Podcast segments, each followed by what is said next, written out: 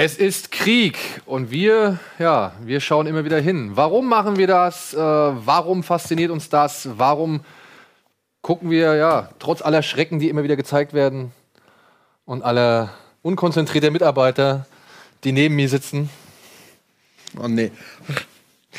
immer wieder zu. Ja, Kriegsfilm-Special hier bei Kino Plus, plus die aktuellen Kinostarts. Bis Das gleich. war sehr unangenehm, wirklich.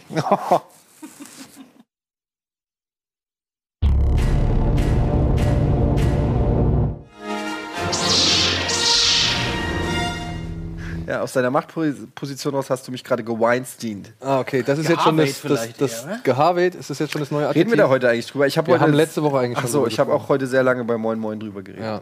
Deswegen heute ausnahmsweise mal nicht, würde ich sagen. Ich meine, wurde ja doch echt alles gesagt. Ja, es kann ja sein, dass es also äh, demnächst noch neue Solange. Quentin Tarantino sich noch nicht geäußert hat, werden wir noch nichts mehr weiteres. Er hat ja Das über, über eine Freundin sich Ja, ja, aber er hat gesagt, er muss sich erstmal sammeln und muss demnächst erstmal seine Gedanken zusammenfassen. Ich bin, Aber niemand von uns, um es abzuschließen, glaubt, dass Tarantino nichts davon wusste. ja, das ist das Problem. Ich so. will am liebsten gar nicht drüber Ja. reden, weil man will seine Idole nicht verlieren. Ja. Irgendwie so. Das ist, Und deswegen reden wir heute über was anderes. Ja, ähm, nur kurz zur Erklärung für den Fahrplan heute Abend. Wir haben hier ein kleines Spezial über Kriegsfilme. Jetzt werdet ihr euch natürlich fragen, äh, warum machen sie nicht Kultfilme weiter oder warum machen sie nicht die Bösewichte weiter und warum machen sie jetzt schon wieder ein neues Special auf, das sie vielleicht nicht zu Ende kriegen. Das Problem ist einfach das, Colin ist noch im Urlaub und Wolf ist gerade in Japan. Was macht Wolf in Japan? Ähm, für irgendein Spiel Monster Hunter? Ach ja. Ja. Also ich glaube, der ist äh, für Monster Hunter. Also ich weiß, er ist in Tokio und äh, er hat auch schon Bilder aus äh, Tokio gepostet. Und dementsprechend, ja, können wir es nicht machen. Und heute, wie gesagt, widmen wir uns dem Thema Kriegsfilm, aber dazu später mehr, denn zuerst wollen wir unseren Servicecharakter erfüllen und wollen einmal die Kinostarts der Woche behandeln. Denn die Filme, die wir zuletzt gesehen haben, über die dürfen wir noch nicht reden. Ah, ja. Das ist halt einfach das Problem. Nee, ich, ich schon. Tor, Was Tor, Tor! Nee, ich habe doch hier ähm, äh, Casualties of War, habe ich doch gesehen. Ja, aber über den reden wir eh gleich. Deswegen meinte ich, Ja. brauchen wir nicht. Du. Hast du dir noch einen Kriegsfilm reingezogen? Äh, Krieg der Sterne habe ich ähm, im Rahmen Zur Vorbereitung gestern? Zur Vorbereitung auf Chat-Duell. Ich habe tatsächlich ähm, mit meiner Frau den Entschluss gefasst, nochmal mit ihr alle Star Wars-Teile zu gucken, weil sie original mir die Frage gestellt hat, wer war nochmal Han Solo? Und ich bin wirklich zu einer, ich bin wirklich, ich bin erstarrt. Und mir sind wirklich Gedanken durch den Kopf gegangen und ich habe wirklich gedacht, das kann jetzt gerade nicht sein. Das war noch schlimmer, als sie mich in der sechsten Staffel Game of Thrones gefragt hat, wer war noch mal Tyrion?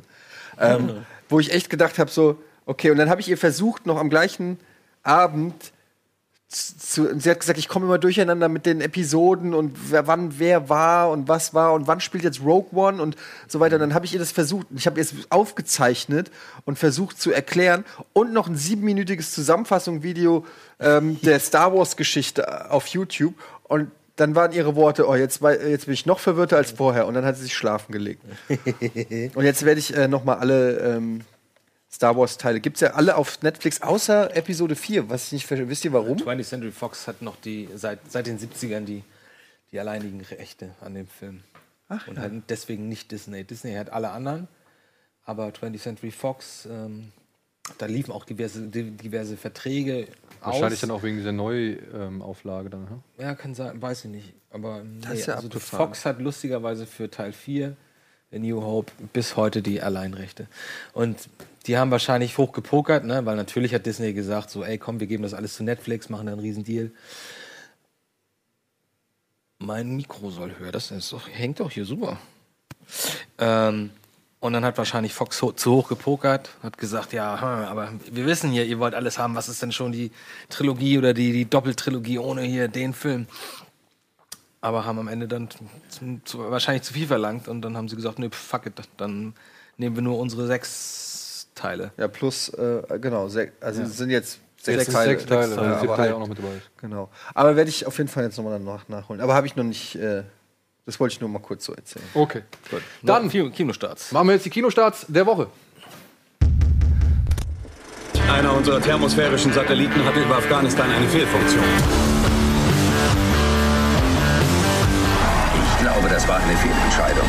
Natürlich darf sie mir kein Wort glauben und natürlich Wir entführen den Präsidenten in einem selbstfahrenden Taxi?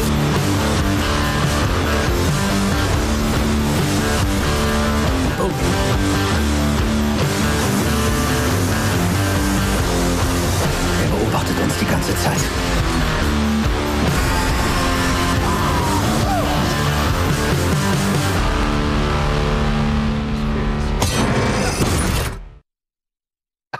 Ja, da gibt es zum Glück mal wirklich ein paar Filme, auf die ich mal Bock habe. Ja, äh, oh, es ist auch wirklich schwierig, das jetzt alles ineinander zu fassen. Ähm, versuchen wir es mal ganz einfach. Ein deutscher Film kommt heute auf den Markt. Er heißt Es war einmal Indianerland und ähm, stammt von einem Oscar-Gewinner. Äh, Ilker Chatak heißt dieser Mann, hat bereits einen äh, Oscar gewonnen für einen Kurzfilm. Und der erzählt jetzt hier ein, eine Jugendgeschichte. Ähm, wie heißt sie? Die hast du kennengelernt auf dem Dings, auf Ja. dem Fernsehpreis. Ja, ich habe Ähm, äh, em Emily, Emilia, Nee, warte mal. Ähm, die hat auch in dem anderen Emilia Schüle. Ja, Emilia Schül. Und die hat auch in dem Film mitgespielt, mit Genau. dem wir gesehen Den haben. wir gesehen haben. Simple. Simple. Simple.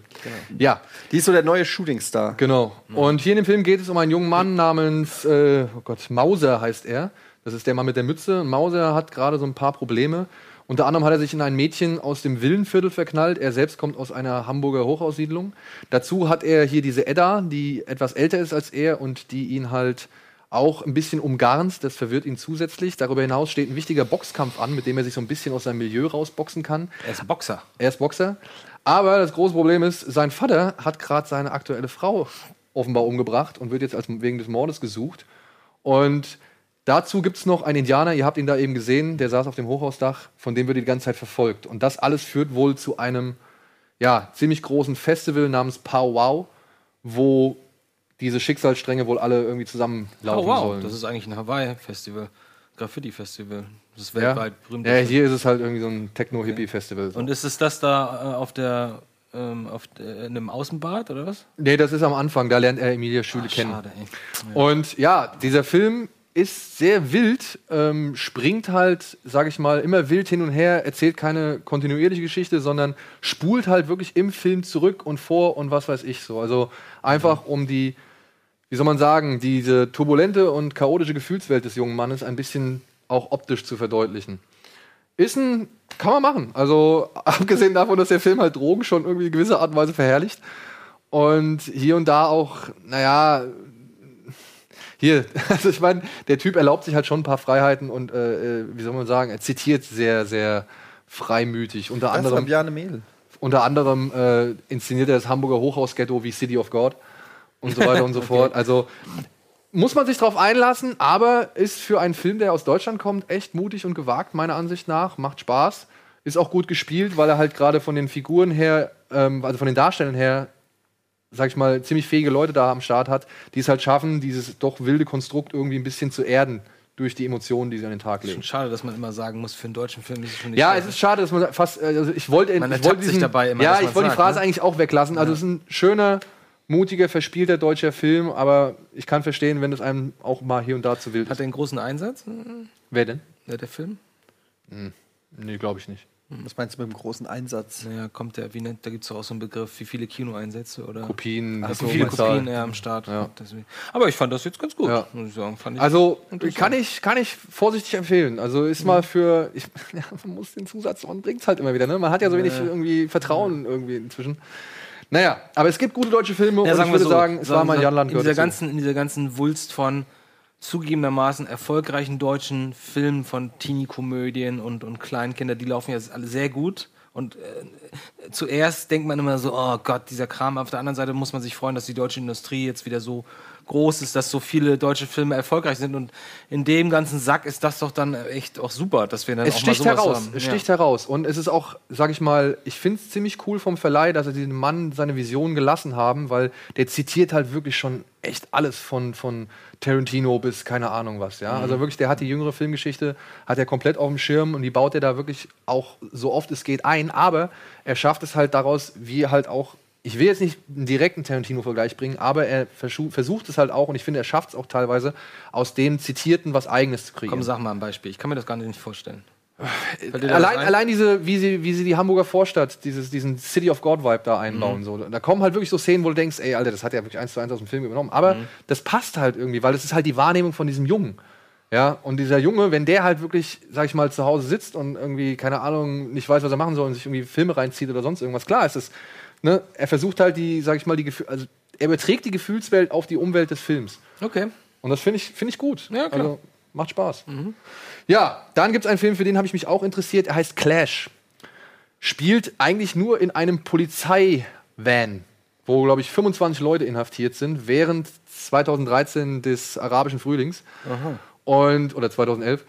Und ähm, ja, draußen herrscht halt Ausnahmezustand auf den Straßen und in diesen Polizeiwagen werden jetzt halt ähm, Befürworter und Gegner der Bewegung eingesperrt. Und das soll halt so ein, so ein Spiegelbild, so ein gesellschaftlicher Abriss von allen ja. Einsichten, Einstellungen, Vorurteilen, Ängsten und so weiter dieser Bevölkerung sein. Jeder Aspekt. Und ähm, dieser Mann, der das inszeniert hat, ich- Adib heißt der, glaube ich, der war halt selbst aktiv damals und hat jetzt halt versucht, genau das irgendwie in diesen Film zu packen, der halt fast nur in diesem Van äh, sich äh, abspielt. Das ist ein arabischer äh, Regisseur, ja.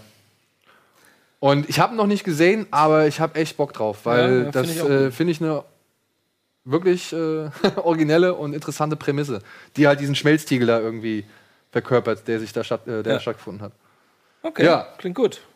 Dann gibt es ein Tennismatch, ein sehr legendäres. Ah, darauf habe ich auch total Bock. Borg McEnroe äh, wird heute in den Kinos anlaufen, handelt von dem legendären Wimbledon-Finale. Also der Film steuert halt auf das legendäre äh, Wimbledon-Finale zwischen John McEnroe, einem sehr jungen John McEnroe, und der schon damals Tennislegende Björn Borg, der halt mit diesem Sieg seinen fünften Grand Slam Turniersieg oder seinen fünften Wimbledon-Titel einholen würde, was vor ihm noch keiner geschafft hat. Und dieser Film, ja, er steuert auf dieses Finale zu, aber zeigt halt vorher. das McEnroe sein? Ja, ja, Das ja. ist McEnroe, ja. Und ich Ja, finde, Shia- Shia LaBeouf Shia macht das, McEnroe. Shia Ja. LaBeouf macht das wirklich gut. Der macht das wirklich gut. Der Film versucht halt, diese beiden Figuren zu porträtieren, ihre Jugend zu zeigen, ihren Aufstieg, ihren Ehrgeiz, aber auch die Rückschläge und die, die Demütigung, die sie halt im Laufe der Tenniskarriere irgendwie einstecken müssen. Und dann aber auch halt so den psychologischen Stress, den die beiden sich halt immer wieder aussetzen. Aber wer ist Hauptdarsteller von den beiden? Wer ist Hauptdarsteller von den beiden? Das ist für mich so ein bisschen mein Problem, weil habt ihr Rush gesehen? Ja. Hier mit Daniel Brühl und Ja. äh, Dings. Da fand ich mal, Rush. Der, der Rennfahrerfilm, Niki Lauda. und- Ja, ja, ja. Da fand ich, hat Ron Howard es besser hingekriegt, die Balance zu wahren. Dass Mhm. du nicht irgendwie einen stärker fokussiert hattest oder dass du die Sympathien mehr für einen entwickeln konntest oder so Mhm. weiter, weil du konntest dich entscheiden, ob du jetzt Niki Lauda cool findest oder halt äh, Thor. Thor, ja, Mhm. genau. Und ich finde, hier liegt der Schwerpunkt ein bisschen zu sehr auf Björn Borg. Ja, also der zeigt halt einfach ein bisschen echt? zu sehr äh, von Björn Borg und versucht und gibt sich auch Mühe halt diesen Charakter, ja, der war ja wirklich, äh, das, das muss ja der absolute, der Der war ein bisschen Rockstar-mäßig, ne? ja, der war ein bisschen Rockstar-mäßig, aber der Typ war halt auch echt gefangen in seinen ganzen Ritualen, die er sich selbst über die Jahre hin antrainiert hat. Seine Freundin musste die Tasche packen. Der ist mit seinem Trainer vor jedem Spiel, hat er seine, Tisch, äh, seine Tennisschläger im Hotelzimmer ausgebreitet und ist über die drüber gelaufen, um die Spannung zu testen. Und hat dann immer irgendwie zwei Schläger gegeneinander geschlagen und hat am Hand des Klanges entschieden, ob er diesen Schläger nimmt oder nicht. Ja, und das, das Das zeigt. machen aber viele Tennisspieler. Ich weiß, aber wie gesagt, Björn Borg wird halt noch mit weiteren Ritualen gezeigt und dass es halt ein sehr abergläubischer Mensch war und der sich halt selbst auch vollkommen dann unter Druck gesetzt hat, so, ja, und halt auch von den Medien halt dann unter Druck gesetzt wird, weil halt diese beiden Darsteller im Tenniszirkus ja zur richtigen Sensation aufgebauscht wurden. Da wurde ja das Geschäft Tennis wurde ja quasi mit den Jungs entwickelt. Wann war denn das so? Ende 70? 1980. 1980, ja. Okay. Ja. Und ich finde, die beiden Hauptdarsteller, die machen das cool. Ähm, ich finde, der Endkampf so gesehen ist ein bisschen zu, wie soll man sagen, überinszeniert. Ja, also gerade die Musik, die ist so wirklich heldenhaft und patriotisch. Irgendwie. das passt okay. meiner Ansicht nach nicht so wirklich. Und ich muss aber sagen, obwohl Björn Borg eigentlich im, im Schwerpunkt liegt, fand ich, ähm, Shia LaBeouf hat mein Herz Ja, gewonnen. habe ich auch oft der schon gelesen in den letzten Ja. Wochen, dass, dass der halt von vielen Menschen als, als richtig gutes Talent Eigentlich mögen wir doch alle Shia LaBeouf. Ja. Ja, also ich fand, ich fand Shia LaBeouf, wie gesagt, also mich hat John McEnroe, mein Herz schlug mehr für John McEnroe und ich fand auch Shia LaBeouf echt besser. Ich kann das auch damit zusammenhängen, dass man irgendwie auch, ich mochte John McEnroe halt immer. Ja, ich, ich fand auch. das immer sympathisch. Ich fand das gut, dass er Also. Emotionen zeigt und, und dass er auch mal ausrastet und so. Und diese ganzen Aalglatten, das ist ja bei allen Extremsportarten, ist ja sogar beim Skateboarding schon so angekommen, dass du nur noch so aalglatte, charakterlose, gesichtslose so Maschinen hast, die einfach nur noch ab, abliefern und, und zugegebenermaßen auch wahnsinnig gut sind, aber da halt keine Emotionen mehr dahinter stecken. Und McEnroe war halt das Extrembeispiel. Becker war ja genauso letzten Endes. Und das hat mir Wo mal Becker sehr aber auch schon ziemlich, ziemlich Schübe gehabt hat. Ne? Also Becker hatte auch schon Schübe so. Was für Schübe. Naja, der ist auch schon mal emotional geworden auf dem Platz. Meine ich ja, meine ich ja. Becker war ja auch so ähnlich, ähm, ähm, oder wie hieß denn der andere? Ach nee. Oder Denis Villeneuve, äh, nee. Nicht Denis Villeneuve. Jacques Villeneuve war Jacques. Jacques Villeneuve, so, das war ja der letzte Das war Rennfahrer. Renn, äh, Formel 1-Fahrer, der auch noch so ein bisschen Rock'n'Roll und alles scheißegal und Nacht vorher saufen und Weiber und, und ausflippen und so. Und jetzt, das, das gab es danach. Ab, ab Schumacher gab es das dann auch nicht mehr. Das sind auch nur noch alles ordentliche Leute, die dreimal überlegen, was sie in die Kamera sagen und so wie Fußballer auch. Also alles. Deswegen äh, repräsentiert dieser Film für mich so ein bisschen die Zeit, wo noch einfach, wo Sport einfach auch noch Emotion war. Ne? Und nicht nur. Ne? Die 80er. Ja, ja stimmt. Das sind die, wirklich die 80er, Anfang Ja. 90er. Also Borg Benro kann ich empfehlen. Fand ich ihn echt. hat es auch geschafft, das, also den Film, selbst wenn man das, das weiß, wie dieses Turnier ausgegangen ist, was ich zum Glück nicht mehr wusste. Ich wusste, die haben halt. Ich weiß es auch nicht mehr. Ja, ich wusste, die haben mehrmals gegeneinander gespielt und ich wusste ein Ergebnis, aber genau das Ergebnis wusste ich nicht, was halt ganz hin förderlich war. Aber wenn das 1980 ist, dann muss es doch eins der letzten Spiele von, von, äh, von Björn Bock gewesen sein, oder? Das kann ich jetzt nicht sagen, weil dann Okay, würde ich zu okay. viel vorweg. Nee, weil der war ja eigentlich eher so der 70er. Ja. Ja, ja, ja. Okay, aber egal. Gut, machen wir weiter mit dem äh, Thriller der Woche. Er heißt Schneemann, ist eine Jo Nesbø oder Joe Nesbo-Verfilmung mit äh, Michael Fassbender in der Hauptrolle, der hier den berühmten oder für Joe Nesbo-Fans berühmten Detektiv Harry Hool spielt. Einen sehr gezeichneten Mann, äh, leidet so ein bisschen an seiner zerbrochenen Beziehung und dem Alkohol und hält sich halt wohl immer nur mit sehr krassen Fällen über Wasser. Denn darauf kann er sich dann konzentrieren und fokussieren und davon wird er angetrieben. Naja, und jetzt passiert es halt, dass hier mehrere Frauen verschwinden und teilweise dann halt bestialisch verstümmelt oder zerstückelt aufgefunden werden. Und eine Gemeinsamkeit dabei ist halt ein Schneemann, der immer wieder in der Nähe des Tatorts aufgefunden wird. Ach man, das ist so schade. Ich habe so Bock auf den Film, aber die ganz alle Kritiken sagen, der wäre so furchtbar. Und leider, tut mir leid, Mann. Thomas Alfredson hat ja auch schon jetzt, habt ihr das gelesen? Der hat gesagt, der Regisseur, das ist der Regisseur von Let the Right One In 15%, und Dame, König, Ass, Spion, zwei Filme, die ich wirklich sehr, sehr, sehr mag. Ja. Und der hat halt gesagt, ähm, er konnte 15% des Drehbuchs gar nicht fertig filmen. Und das merkt man diesem Film an, weil halt wohl von anderen Seiten auf die Tube gedrückt wurde, damit dieser Film überhaupt erst fertig wird. Und ich muss es leider sagen, liebe Leute, der Trailer, wenn ihr den Trailer gesehen habt, vieles davon kommt einfach im Film nicht vor. oh, Es ist, es ist so, wie es ist. Und äh, ansonsten, ich fand den okay, aber der ist schon schwach, weil er halt dieses Konstrukt, was da aufgebaut wird, da lässt er ziemlich viel von der Vorlage weg, verändert es zum Schlechten und kriegt es dann auch nicht wirklich sinnig unter einen Hut gepackt, sodass du am Ende da sitzt und sagst dir, ja, geile Auflösung. Nein, die Auflösung, die du am Ende präsentiert bekommst, ist so ein bisschen, ja, habe ich mir schon gedacht. Und dann halt auch so, wie, und das war's? Weil das eigentliche Finale des Films ist wirklich erschreckend lame und unspektakulär. Also da habe ich gedacht, nee, was soll das denn jetzt? Fassbender Schade. macht's gut. ich meine, das ähm, ganze Team, ne? Alles, was also, du aufgezählt hast, die- kannst du sagen, da gibt und da spielen ja auch in den kleinen Rollen auch bekannte Ey, da sind J.K. Simmons, Rebecca Ferguson, Fassbender, die Darsteller, die sind alle okay, die sind alle gut, aber das Drehbuch ist halt wirklich, ähm, es ist vermurkst meiner Ansicht nach. Und ich habe mir im Nachhinein von jemandem, mit dem ich den Film zusammen in der Presseverfügung gesehen habe, habe ich mir mal die Handlung so erzählen lassen, der das Buch gelesen hat und der auch riesen Fan von dem Buch ist. Und der hat gesagt, ey, das war so, das war so, das war so, das war so, hier hat das noch viel mehr War das Sinn ergeben. Wolfsfrau? Nee. Und ähm, tut mir leid, dann, wenn ich sagen also wenn ich das höre, dann kann ich mir nur echt vorstellen, dass alle Leute, die das Buch gelesen haben, maßlos enttäuscht aus diesem Film gehen werden. Und wenn du diesen Film irgendwie Das ist ja oft bei Verfilmungen. ja, wenn du diesem Film was abgewinnen kannst, dann wahrscheinlich am besten, wenn du dieses Buch halt nicht kennst. War das dann, nicht auch schon bei den ganzen Dan Brown-Filmen auch schon so? ja, obwohl, da muss ich sagen, dass der zweite Film mir tatsächlich besser gefallen hat als das Buch. Ja, die Bücher sind auch so trash, oder? Die, die Bücher sind halt auch echt wie so ein Hollywood-Drehbuch. ne? Also da merkt man schon, dass der darauf abgezielt hat, dass es verfilmt wird, meiner Ansicht nach. Ja, Schade. Schneemann kann ich wirklich, ey, also fast gar nicht empfehlen. So, da kann ich sagen, den gibt es und ähm, müsst ihr selbst entscheiden, ob ihr reingehen wollt. Okay. Also Hatte ich da mich echt drauf gab's, da gefreut. gab's auch wirklich bessere Thriller, ja. Und es gab auch schon wirklich bessere Katastrophenfilme als den nächsten. Aber es kommt jetzt Geostorm in die Kinos. Ein Film über ein weltweites Satellitennetz, das das Wetter kontrollieren kann, denn die Welt wurde vor einiger Zeit von extremen Stürmen heimgesucht und mit diesem Satellitennetz hat man nun die Lage so ein bisschen in den Griff gekriegt. Aber Jetzt passiert's halt, ähm, es sind ein paar merkwürdige Vorfälle, irgendwo richtig Blitzeis in der arabischen Wüste, hat ein ganzes Dorf vereist.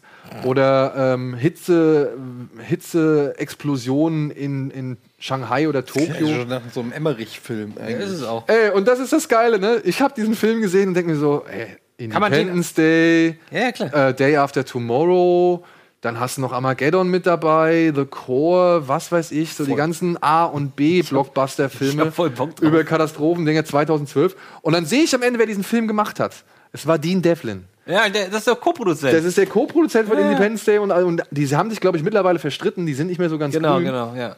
Und Dean Devlin hat diesen Film gemacht und wirklich nehmt alles aus den Katastrophenfilmen der ungefähr letzten 10 oder 15 Jahre und lasst äh, und ja und das Ganze nimmt sich halt noch ein bisschen ernster und dann hast du Geostorm. Ja.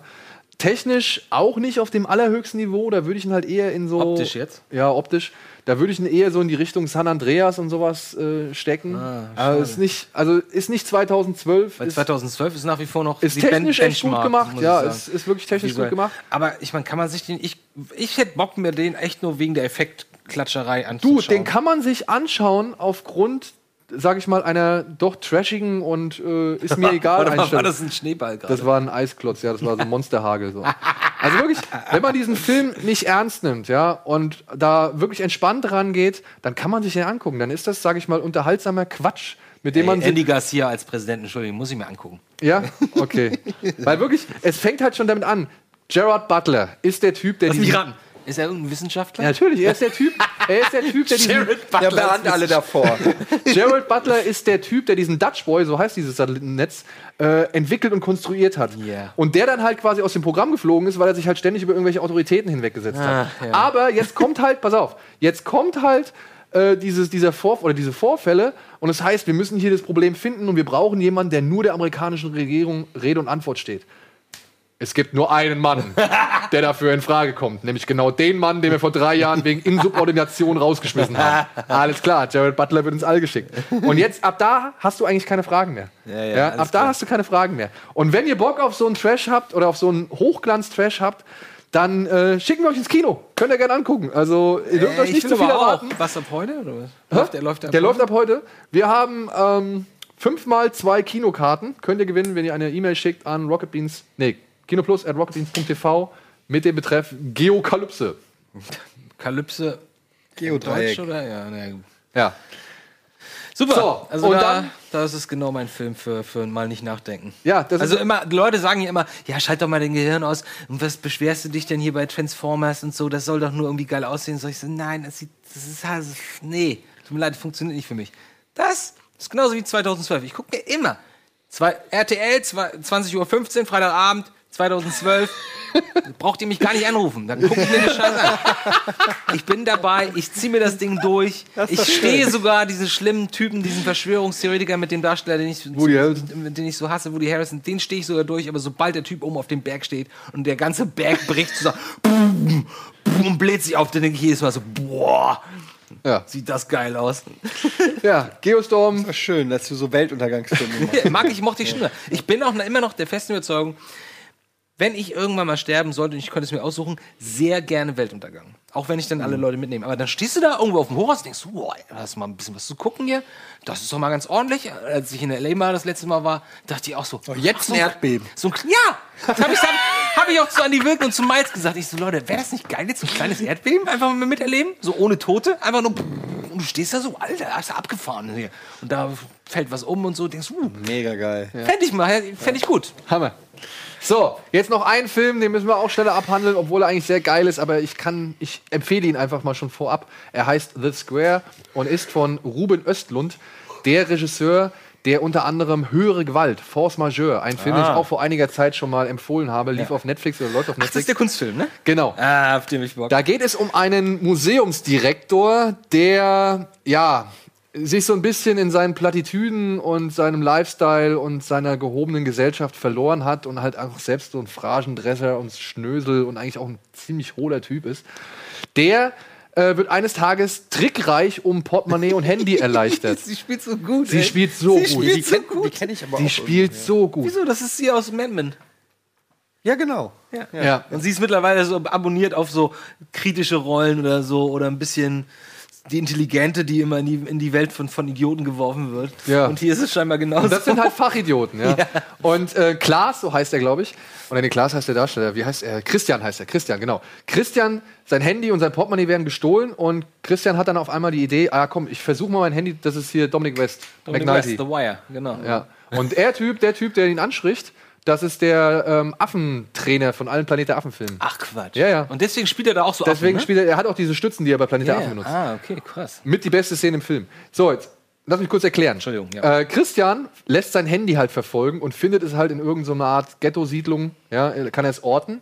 Und er lässt sich zu der Idee hinreisen, einen Drohbrief zu schreiben, dass man Portemonnaie und Handy doch in diesem 7-Eleven-Shop da abgeben soll. Ja, ansonsten wird er ihn irgendwie anzeigen und das Ganze aus. Und diesen Brief schmeißt er wirklich in jedes, in jedes Haus oder in jede Wohnung in diesem Haus. Ja, so ein Wohnblock. okay.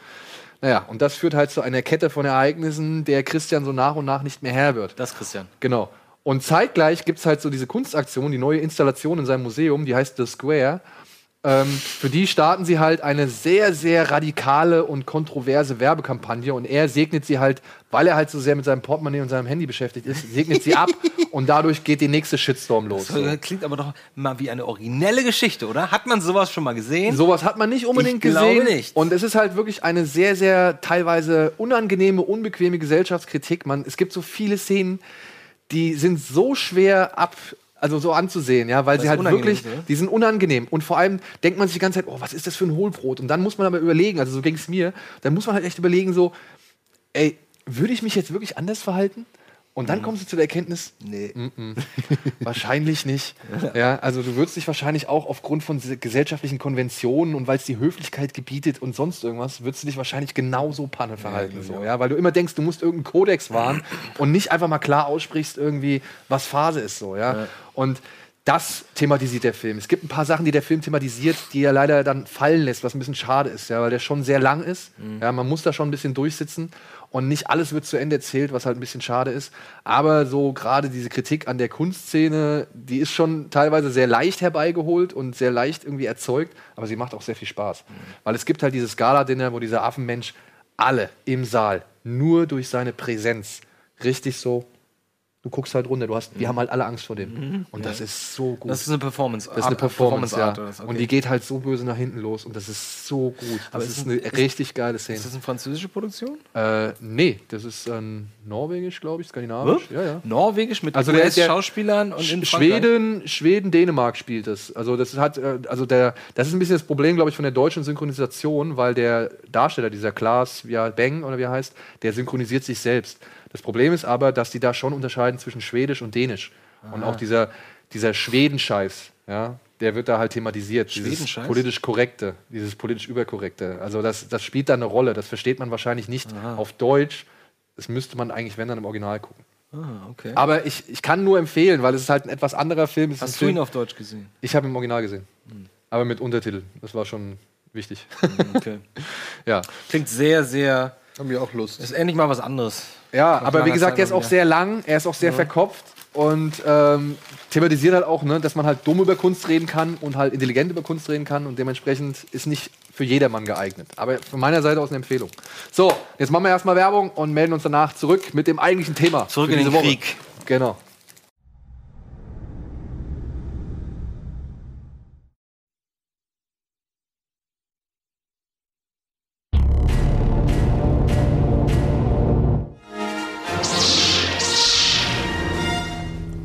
So, willkommen zurück zu Kino Plus und dem eigentlichen Thema der Woche, nämlich Kriegsfilme.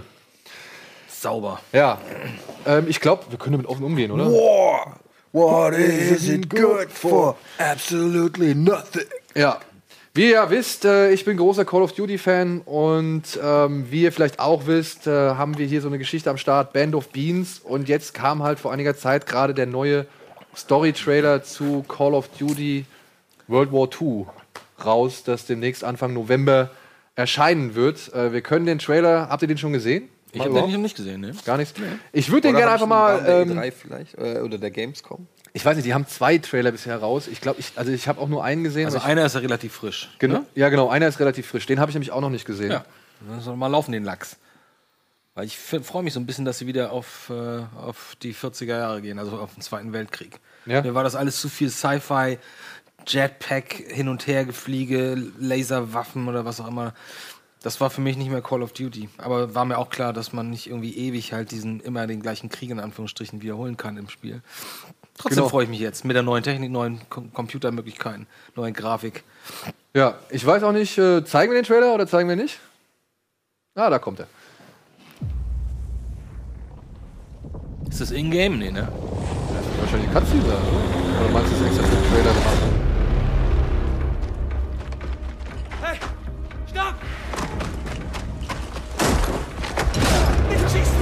Würde man fast nicht erkennen, ne? Bisher? Er ist es nicht wert! Es war- Daniels! Jetzt ja. Ja, jetzt ja. Männer, wir stehen kurz vor der größten Operation des gesamten Krieges. Okay, Männer. Wir starten einen Ausbruch aus der Normandie. Das wird nicht leicht.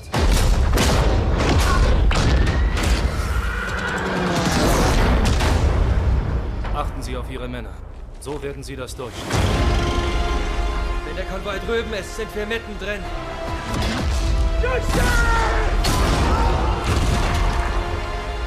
Okay, na los, spiel nach! Wir dachten, wir wüssten, wie es im Krieg ist. Geh! Los! Wir wussten gar nichts. Wer sind die Juden? Oh, das thematisieren sie auch? Krass. Von den Kriegsgef Die Juden. Kriegsgefangenen, oder? Ja, so, also. Ich weiß nicht, ob das im Spiel eine tragende Rolle spielt. Äh? Ja, das ist, sieht nach Auschwitz da aus, oder? Ja, Ich also wenn ich. Platoon nicht im Stich. Wir sind weder in einer Maschine, Joseph. Ohne klare Befehle geht alles den Bach runter. Haben Sie das vergessen? Das sind Männer! Unsere Männer! Haben Sie das vergessen? Holen wir uns, was uns gehört. Packen! Sofort! Sie halten sich für mutig, ja? Das sah wieder ganz gut aus. Alles oder nichts! Das ist jetzt das Finale! Bewegung! Dürfen keine Ah, dürfen Hakenkreuze sie nicht. Dürfen sie nicht. Ach, das verstehe ich. Das verstehe ich auch nicht. Okay. 3. November. Bin ich, bin ich absolut dabei. Sag mal, der, der Konkurrent damals hieß immer Medal of Honor, ne? Nee, Battlefield. Battlefield eigentlich. Also Medal, zumindest. of, Medal of Honor war der Vorgänger von Call of Duty. Genau. Medal of Honor kam früher. Was ist denn das, wo, du, wo du auch die Landung in der Normandie hast und Medal dann, und dann die, äh, den Berg hochklettern musst? Und Medal of Honor. das spiele ich bis heute noch. Tatsächlich. Aus Medal of Honor ist Call of Duty Alles entstanden. klar, genau. Ja, aber- also ich wollte nur sagen, wenn von mir aus, wenn es so ein Spiel wäre wie Medal of Honor, ja, mit der Technik und der Grafik von heute und ein Ja, paar mehr, ja. dann bin ich, dann kann man, dann mache ich Urlaub. Dann Ja. mache ich echt Urlaub. Kein Problem.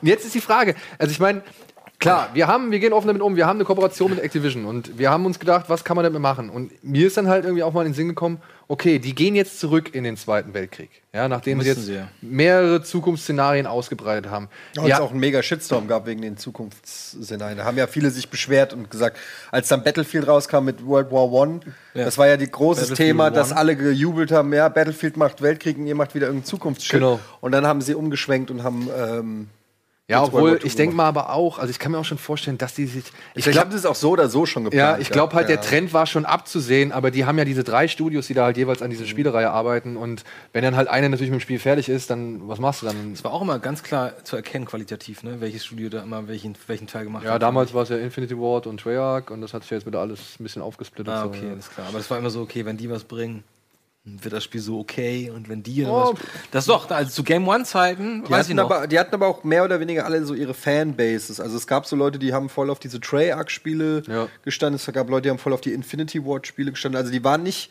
die waren einfach ein bisschen auch anders. Und da geht es aber auch viel um den Multiplayer-Aspekt und die Ansätze im Multiplayer. ja, gut, ich habe wenig Multiplayer. Ich habe tatsächlich immer nur die. Das ist ja mittlerweile ist ja Call of Duty, sag ich mal, ich habe keine Zahl, aber ich würde sagen, mindestens die Hälfte kauft es mittlerweile wegen Multiplayer. Ich glaube mehr. oder noch mehr. sagen, also ich spiele zum Beispiel weder bei Battlefield oder so, ich spiele überhaupt keine Kampagne. Für mich sind das reine Multiplayer-Spiele. so, ich spiele nur Kampagnen. Aber das ist doch schön. ist doch- Ich habe bei Battlefield zum Beispiel nur die Kampagne gespielt, die fand ich ziemlich cool. Ähm, hier werde ich jetzt äh, beide dauert auch spielen. relativ lang, ne? Ich Die, bin ja, geht. durch. Das war ja eigentlich auch keine richtige Geschichte so. Also, Nee, aber das waren diese fünf Geschichten, die man durchspielen konnte, ne? Ja. Aber jetzt haben wir uns halt gefragt, was können wir denn nochmal hier bei uns machen und so. Und da ist mir halt das Thema gekommen, ja, jetzt mal ehrlich so gesehen, die gehen zurück. Wir hatten vor einiger Zeit einen Kriegsfilm, der auch mal wieder ähm, das alte, den Weltkrieg hervorgehoben hat, Dunkirk. Ach so. Und sehr erfolgreich gelaufen ist. Und wir hatten vor einiger Zeit dann halt auch mal im Forum die Diskussion zum Thema Kriegsfilm, Antikriegsfilm. Ja, was ist da die bessere und treffendere Bezeichnung? Und da habe ich mir gedacht, ey, Anti-Kriegsfilm. Anti-Kriegsfilm.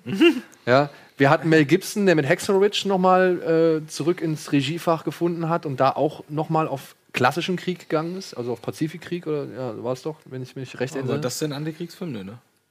Das ist jetzt die Frage. Und ich habe mir gedacht, ey, jetzt kann man es doch mal wirklich dann als Thema nehmen und sagen, Kriegsfilme. Also, Warum gucken wir Kriegsfilme? Warum? Also erstmal muss man ja, wir, wir sollten ja auch alle eine Liste machen mit zehn Kriegsfilmen. Genau. Und ich habe mich da ex extrem schwer getan, überhaupt erstmal die Definition zu finden, was als Kriegsfilm durchgeht. Ähm, hab dann aber für mich persönlich ähm, gesagt, da es ja auch so als da, da das Call of Duty, der neue Call of Duty, äh, äh, das neue Call of Duty Spiel so ein bisschen der Aufhänger ist, habe ich mich jetzt darauf erstmal so klassische Kriegsfilme. Also zum Beispiel, es gibt ja ganz viele Filme, die haben den Krieg quasi als Hintergrundschauplatz, sind aber für mich kein richtig, also zum Beispiel Casablanca oder Dr. Chivago. Ähm, das sind natürlich äh, Spie- äh, Filme, die innerhalb des Krieges ihre Geschichte erzählen. Ja? Ist aber für mich jetzt, also wenn ich an Kriegsfilm denke, denke ich eher an sowas wie Full Metal Jacket oder Platoon oder sowas. Ähm, und auch wenn ich an Call of Duty denke, denke ich an sowas wie Saving Private Ryan oder so und nicht unbedingt an äh, Dr. Strangelove. Auch wenn das im weitesten Sinne natürlich auch ein Kriegsfilm ist. Dann hast du wieder sowas wie Braveheart, was im Prinzip auch ein Kriegsfilm ist. Es ist halt kein Weltkriegsfilm, aber es ist auch ein Kriegsfilm. Und dann kommst du mal vom Hundertsten Sound, dann kann ich auch sagen, Krieg der Sterne hat sogar im fucking Namen drinne. Ja, also ähm, der Battle von Naboo ist dann auch eine, eine Kriegsschlacht. Also wo machst du irgendwie oder oder was ist zum Beispiel mit? Da habe ich mich sehr schwer getan. Was ist mit Inglorious Bastards? Ähm, und laut, also ich fand es enorm schwer, da eine, eine kohärente auf. Liste zu machen. Ähm, dann frage ich mal so: Kanonen von Navarone, hast du den gesehen? Nee. Ähm, Brücke am Quai, hast Ja. du den gesehen? Das ist ein Kriegsfilm. Das ist für dich ein Kriegsfilm. Obwohl da kaum Krieg vorkommt. Da kommt aber kein Krieg drin Die vor. ganze Belagerung der Brücke kommt da drin vor. Ja, ja, das Ende meinst du, oder was? Naja, aber das Nee, ist aber halt die, die- Sprengung. Die sind, Ja, ja, ja, stimmt. aber die sind ja halt die ganze Zeit in einem Kriegsgefangenenlager, kriegen vom Krieg ja eigentlich nichts mit und deren Auftrag ist es ja nur, diese Brücke zu bauen. Also der Krieg spielt ja eigentlich keine Rolle, außer abgesehen davon, dass es halt Soldaten sind, die diese das Brücke meine ich halt. Ich habe, das ist halt, das ist so. Aber ist doch egal, jeder, jeder hat doch jetzt seine Liste für sich gemacht und das für sich entschieden, was für, für jeden ein Kriegsfilm ist. Soll ich mal Spannend- kurz, soll ich mal kurz die Wikipedia-Definition oder versuchen wir äh, zu jetzt auf, ähm, vorlesen, was Wikipedia, was da, da steht? Was, zum, zum Thema Krieg oder Antikriegsfilm? Zum Thema Kriegsfilm. Okay. Also wie die Definition, sag ich mal, was sie dazu geschrieben haben. Während einige Autoren diese Filme zu den Kriegsfilmen zählen, was weiß ich, wie Ein Licht in dunkler Nacht, Herr der Ringe zum Beispiel, zwei Türme Ja. im Fantasy-Bereich, ähm, geht die Mehrheitsmeinung dahin, nur jene Filme als Kriegsfilme zu bezeichnen, die kriegerische Konflikte des 20. Jahrhunderts als Thema oder als Hintergrund haben. Dies schließt allerdings auch Filme aus, die zum Teil in breiter Form Kriege vergangener Jahrhunderte, Jahrhunderte thematisieren. Alexander zum Beispiel von Oliver Stone oder Master and Commander bis ans Ende der Welt. Ähm, und die demnach eher als Historienfilme bezeichnet werden. Eine Ausnahme bilden im US-amerikanischen Raum die Filme über den Sezessionskrieg, der bereits zu den modernen Kriegen gezählt wird und Filme vor diesem Hintergrund deshalb oft als Kriegsfilme gelten. Von uns aber nicht wahrscheinlich. Das ist der Sezessionskrieg. Der Bürgerkrieg. Ach, der Bürgerkrieg. Hier zum Beispiel hier, ähm, wie hieß der mit Denzel Denzel Washington? Äh, Getty? Glory. Glory. Glory. Ähm, ja gut, das ist halt auch die Frage. Äh, ja, ist halt letztendlich ist ja auch egal. Ist auch egal, Jeder, ja. wir, wir haben einfach Filme genommen, die in das äh, Genre in irgendeiner Form ähm, hineinpassen. Ich habe die beste Aber Liste. jetzt, ich würde ich würd trotzdem, ich würde trotzdem noch mal kurz so ein bisschen von euch wissen wollen und abfragen wollen. Ich meine, du, jeder hast von uns, du hast zum Anfang gefragt, was macht den Reiz eines Kriegsfilms? genau, jeder von uns, Die Antwort habe ich. wir haben schon diverse Kriegsfilme gesehen und ich würde mal sagen, für uns gibt es bestimmt mindestens mal drei oder vier legendäre Magic Moments aus dem Kino, aus dem Begriff Kino, die zumindest einem Kriegsfilm entstammen. Also, das Ding ist natürlich, ähm, ich habe nur meine Liste hier aufgemacht, dass äh, Krieg an sich ist ja im Prinzip die krasseste Form von Konflikt. Konflikt und auch einem Erleben, also jetzt abgesehen von Naturkatastrophen, ähm, die, die von Menschenhand herbeigeführt werden. Ja? Und gerade die Weltkriege, ähm, die ja noch mal anders sind als diese fast schon und auch der Vietnamkrieg, sage ich mal. Aber so heutzutage werden Kriege natürlich ein Stück weit immer noch so, aber natürlich viel mikroskopischer geführt mit Drohnen und Technik und so. Aber früher, wenn man sich so anguckt, was das für ähm, nicht nur Materialschlachten, sondern auch wie viel Menschenleben das äh, jetzt äh, diese Weltkriege Gerade gefordert gerade im haben, ja. Ersten Weltkrieg. Ähm, das ist, ähm, also das kann man aus unserer heutigen Sicht ist es total unvorstellbar. Man hat das Gefühl, das kann nur Fiktion sein. Man kann sich das kaum vorstellen. Man will sich es vielleicht auch nicht vorstellen. Ähm, ohne dass ich jetzt irgendwie sagen will, das ist ja klar, es gibt auch immer noch viel Leid durch Krieg. Ähm, und auf der anderen Seite muss man aber auch sagen, es hat auch ein Stück Faszination. Ähm, Aber was, das ist was, halt, naja, das Ding ist halt, es gibt ja nicht umsonst auf N NTV oder, oder weiß ich nicht, jeden Tag irgendeine Panzerdokumentation oder so, weil ein Krieg natürlich auch immer sozusagen ein technologisches, ähm, äh, wie soll man sagen, eine, eine, eine Tech-Show fast schon ist. Also im Krieg werden die besten technischen Dinge genutzt, die jedes Land sozusagen zu bieten hat. Da, wo sie am meisten Geld reinbuttern, zum Beispiel im Fall der USA, das meiste Geld geht in die Rüstung. Das heißt, da ist der ganze Shit sozusagen. Ja? Also es ist natürlich auch ähm, krass zu sehen, zu was der Mensch technologisch, auch wenn es zum Vernichten von anderen Menschen gedacht ist, in der Lage ist. Also ein Stück Faszination, auch was Taktik angeht, was Strategie angeht. Was Zusammenarbeiten angeht. Zusammenarbeit, Ja, klar. Allianz, also da sind so viele Aspekte, die in einem Krieg, ich will es überhaupt nicht glorifizieren oder so, aber es ist nun mal auch ein Fakt. Es ist kein, kein Wunder, dass es so viele Kriegsfilme gibt, dass es so viele Spiele gibt, ähm, ob das Fantasy ist oder nicht. Schlachten, Krieg, Kämpfen. Davon geht eine Faszination aus, von der man sich nicht frei äh, sprechen kann und dadurch auch eine gewisse Form von Unterhaltung. Ich habe mich das auch häufig gefragt, auch in Verbindung zum Beispiel mit Horrorfilmen.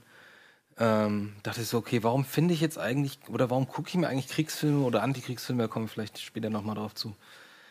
Warum guckt man sich das eigentlich an? Oder warum guckt man sich Horrorfilme an? So, ähm, und irgendwann ist mir dann die Idee gekommen, so, ja, es ist eigentlich genau das gleiche wie Achterbahnfahren.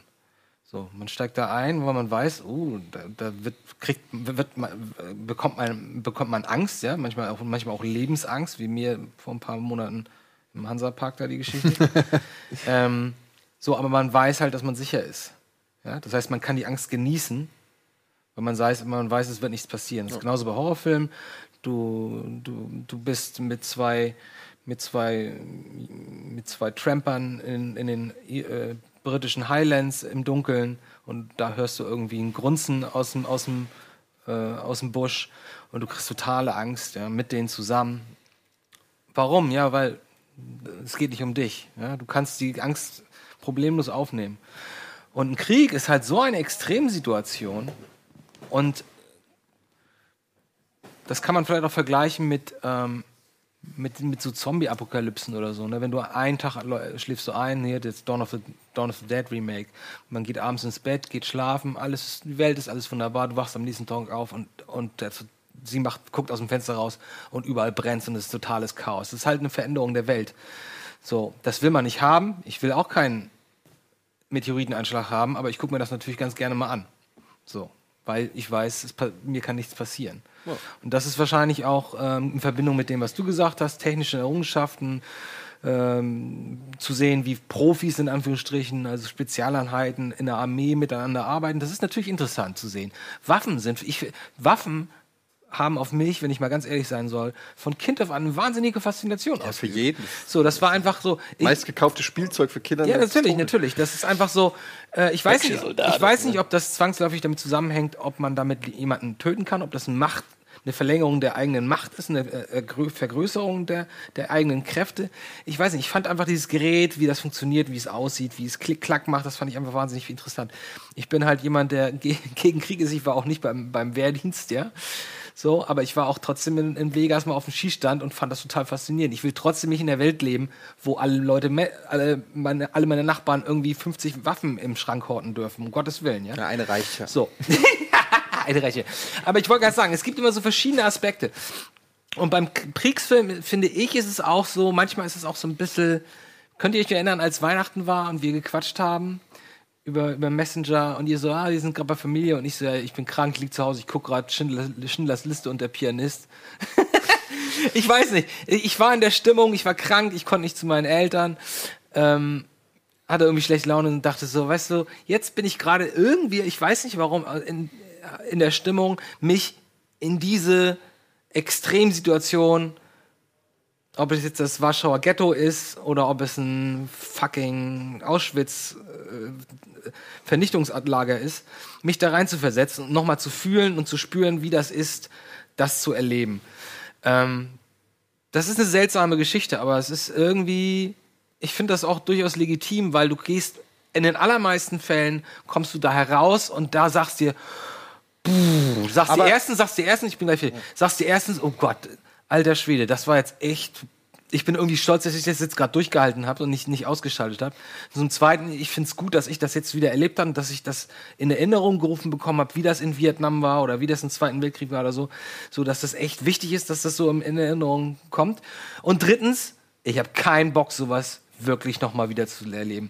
Und dann ist es natürlich schwierig zu, zu unterscheiden. Ist es ein Antikriegsfilm, ist es ein Aber Kriegsfilm? genau das ist ja das. Mhm. Also ich glaube, wenn ein, ein Kriegsfilm die Schrecken des Krieges deutlich macht. Mhm. Also wenn du einen Kriegsfilm guckst und sagst, boah, fuck, ich habe auch Bock auf Krieg. Dann ist es ein Abenteuerkriegsfilm, Dann, dann, ja. Genau, Mhm. dann ist es eher ein Actionfilm oder weiß Ja. nicht, dann denkst du dir, ich will auch eine geile Gatling-Gun und will einfach mal ein bisschen in den Dschungel gehen Ja. und den fucking Pr- Predator jagen, so, weißt du? da sagt ja keiner, ah, hätte ich keinen Bock auf die Situation bei Predator, sondern jeder sagt, gib mir die fucking Gatling Gun, ich krieg den Fucker. So, ähm, aber es gibt eben auch Kriegsfilme, wenn du dir so Sachen wie The Deer Hunter, äh, die durch die Hölle angehen oder äh, die durch die Hölle gehen, anguckst, ähm, kein Mensch guckt sich diesen Film an und sagt so, wow, Alter, die, Wo ist das nächste- da, da will ich, da will ich mitmachen. Ich will, unbe ich will unbedingt russisch Roulette mit den Jungs spielen. Jo. Das sieht nach, das sieht nach einer guten Zeit aus. Und ähm, ich glaube, das zeichnet dann eben auch einen guten Antikriegsfilm aus, dass der die Schrecken auch ganz deutlich zeigt und nicht äh, die Kamera wegdreht, sondern auch drauf fällt und auch, dass es auch unerträglich ist, weil es ist immer noch 10.000 Mal angenehmer als für die Leute, die das wirklich durchlebt haben, was ja dann auch zeigt, wie schlimm es ist. Und was du gerade gesagt hast, glaube ich, ein ganz wichtiger Aspekt, gerade bei so Filmen wie Schindlers Liste, der Pianist, ähm, aber auch Viet vielen Vietnam-Filmen oder so, dass man auch viel lernt.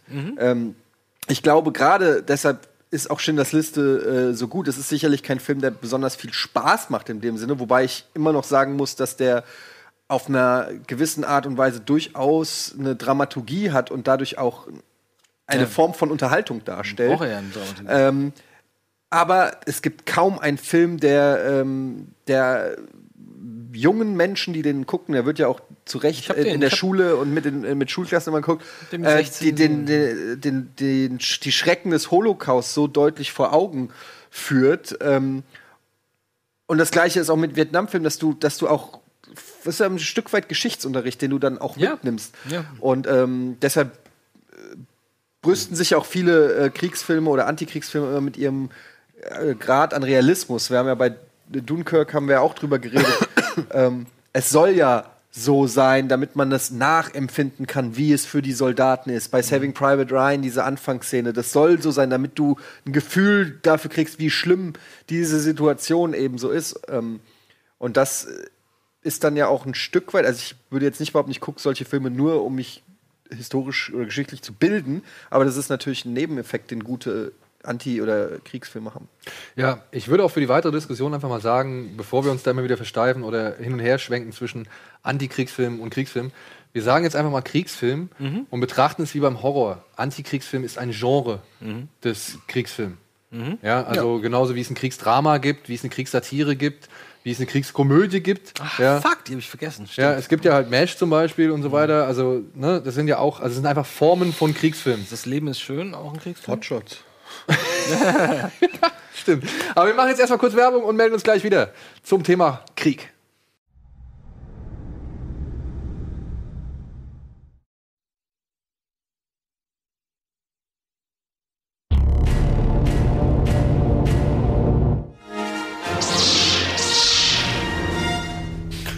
So, willkommen zurück zum jetzt inzwischen Kriegsfilm-Special bei Kino Plus anlässlich des Starts des neuen Call of Duties, das zurück in den Zweiten Weltkrieg geht. Ähm, ich gebe euch mit allem, was ihr gesagt habt, bin ich vollkommen bei euch. Ich würde vielleicht noch eine Sache hinzufügen. Für mich spielt es auch immer eine Rolle, wenn so ein Kriegsfilm mich fasziniert und mitreißt und, und begeistert, der Aufwand, der in die Inszenierung dieses Krieges gesteckt wird, in die Authentizität, in den Schrecken, also mit welchem, zum Beispiel mit welchem Aufwand die Gewalt dargestellt wird oder die Brutalität, die bei so einem Krieg äh, zustatten kommt, dass diese Gewalt oder diese, weiß ich nicht, zerfetzten Leiber, dass mir das nahe geht oder beziehungsweise dass ich, das, ja- dass ich da fast schon angewidert bin von bin, aber auch gleichzeitig durch die Darstellung des gesamten Militärapparats und der Größe einer solchen Schlacht, weil es wird ja immer wieder schon echt enormer Aufwand betrieben, um das irgendwie in Szene zu setzen. Jetzt Beispiel Dunkirk zum Beispiel, ja, das war ja schon eigentlich äh, krass, was der da aufgezogen hat und äh, sieht ja auch dementsprechend schon gut aus, auch wenn viele Leute sich ja über die über die, sag ich mal, Leere an diesem Strand so ein bisschen gewundert Mhm. haben. Ja, es gibt ein, best, ein gutes Beispiel von, kennt ihr diesen Abbitte mit James McAvoy? Atonement? Atonement da ja. gibt es diesen One-Take am St- an dem Da gibt es Strand, diesen ne? One-Take am Strand. Das ist ja ist genau der gleiche. mega, ja. Und dieser One-Take ist halt A, ist der Hammer. Mhm. Ja, es ist wieder für eine Kriegssituation. Ja, so ein- Das ist, das ist doch auch Dün Dünkirchen. das oder? ist genau, das, ist genau der. Strand, ne? Genau. Ja. Und ähm, da ist das natürlich alles viel belebter und fast noch viel Da ist trostloser. auch noch so ein Karussell genau, da. so ein Karussell. und die- was jetzt belebter oder trostloser? Ähm, nee, also belebter vom, von der Anzahl an Menschen und von den Ereignissen oder von den Situationen, die da an dem Strand gezeigt werden, aber die, die sind natürlich alle noch viel niedergeschlagener so, ja. Also das, Noch das mehr wird, Leichen das da wird, da werden Leichen werden da gezeigt, die Pferde, die da angeführt werden, dieses Karussell, was da so einsam sich dreht, die Verletzten, die da einfach nur irgendwo an so einer Strandpromenadenmauer aufgereiht sind und so weiter. Also da wird einfach noch viel mehr ähm, ähm, Ausmaße des Krieges gezeigt oder Ausmaß des Krieges gezeigt, als es ein Christopher Nolan gemacht hat mit Dunkirk.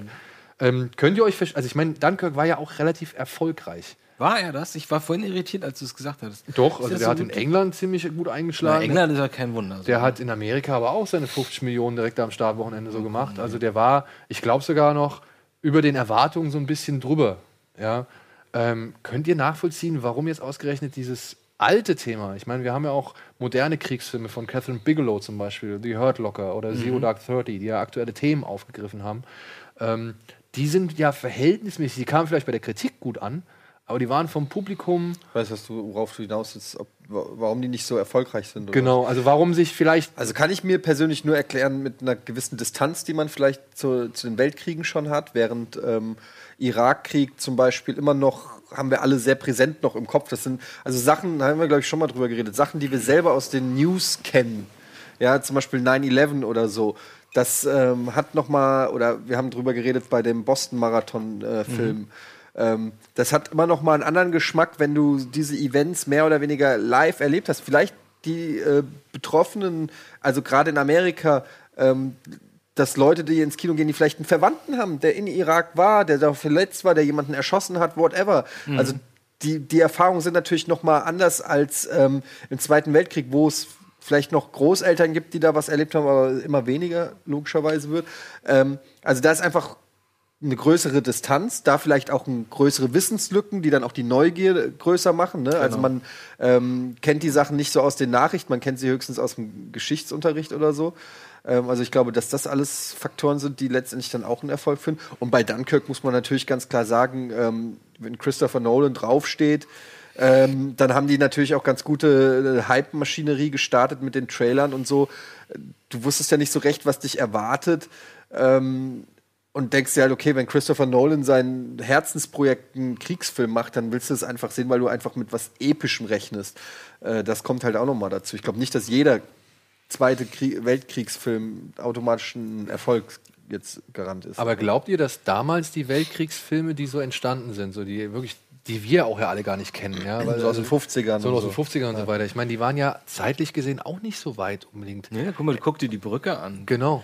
Oder, oder, nee, oder, oder ähm, äh, im Westen nichts Neues. Ja, ich meine, das sind Longest 30er Day- Jahre Longest Filme. Das sind, bitte? Longest Day? Long, nee, Ja, Longest Day zum Longest Beispiel Day auch, ne? Ich meine- aber die durch die äh, ähm, äh, im Westen nichts Neues ist ja, glaube ich, aus den 30er Jahren. Und die Brücke, glaube ich, auch. Nee, die Brücke ist 50er. Im Westen ist 1930, Genau. die Brücke ist 1959. 59, okay. Das heißt, es ist auch, das betrifft ja auch die Leute, oder es spricht die Leute an, die das alles erlebt haben.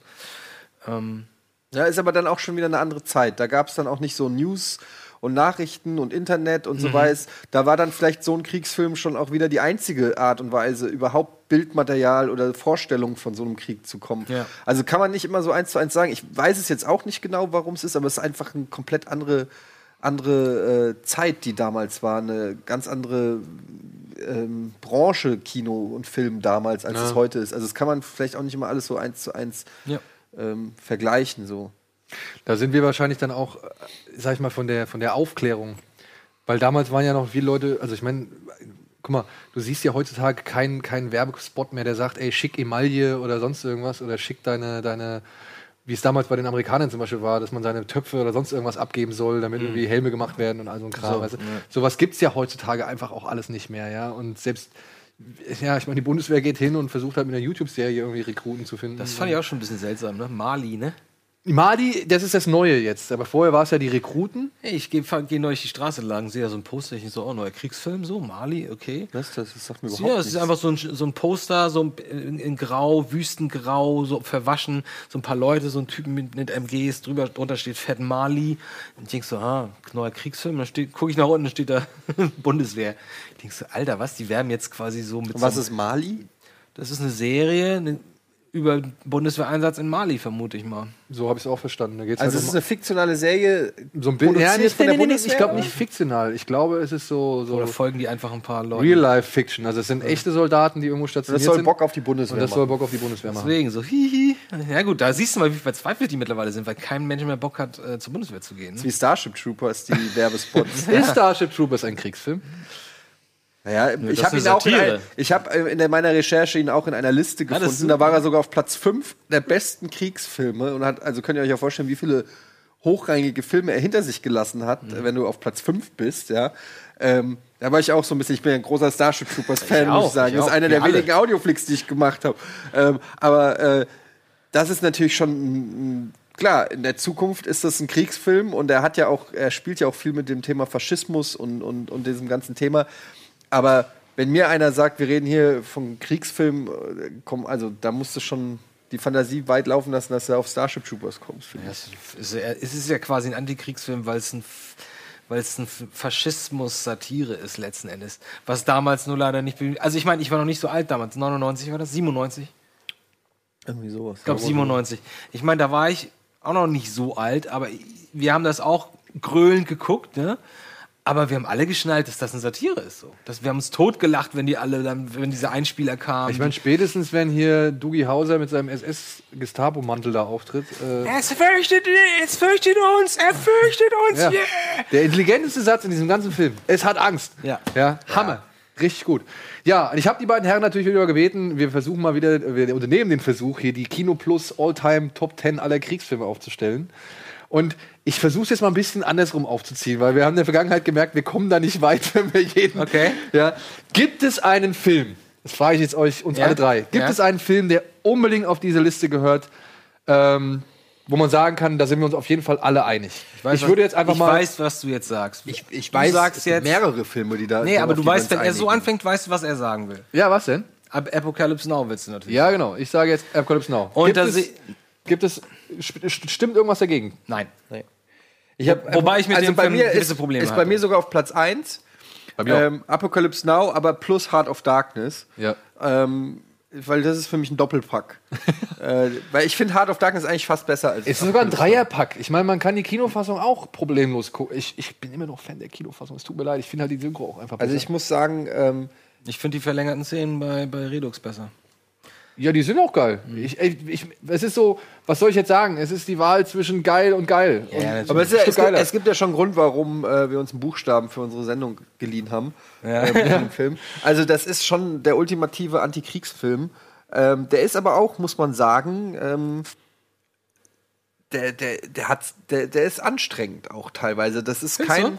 Ja, ich finde, dass der auch seine Längen hat, dass der schon ja, auch. durch die neuen Szenen. Ähm, ja, dass der, dass der auch gerade zum Ende hin die, die Brando-Geschichten und so, das ist schon auch zwar spannend und irgendwie atmosphärisch und so, aber das ist auch noch, äh, das ist auch schon Kunst, ein So, Stück aber, aber weit. genau da sehen wir gerade die Szene, weswegen ich gewisse Probleme damit hatte. Ich weiß nicht, ob das so gewollt war.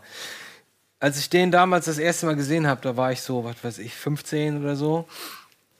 Ich habe mir das immer und immer und immer wieder angeguckt. Und ich war geschockt von mir selber, Wie geil du das wie findest. geil ich das finde. Ja. Und ich dachte, und dann habe ich mir gedacht, okay, warte mal, doch, das ist so, das soll genau, das ist die, soll die Wirkung dieses Films sein, ne? Weil das ist verdammt nochmal der Walkürenritt. Lala, dun, dun, dun, dun, baller, baller.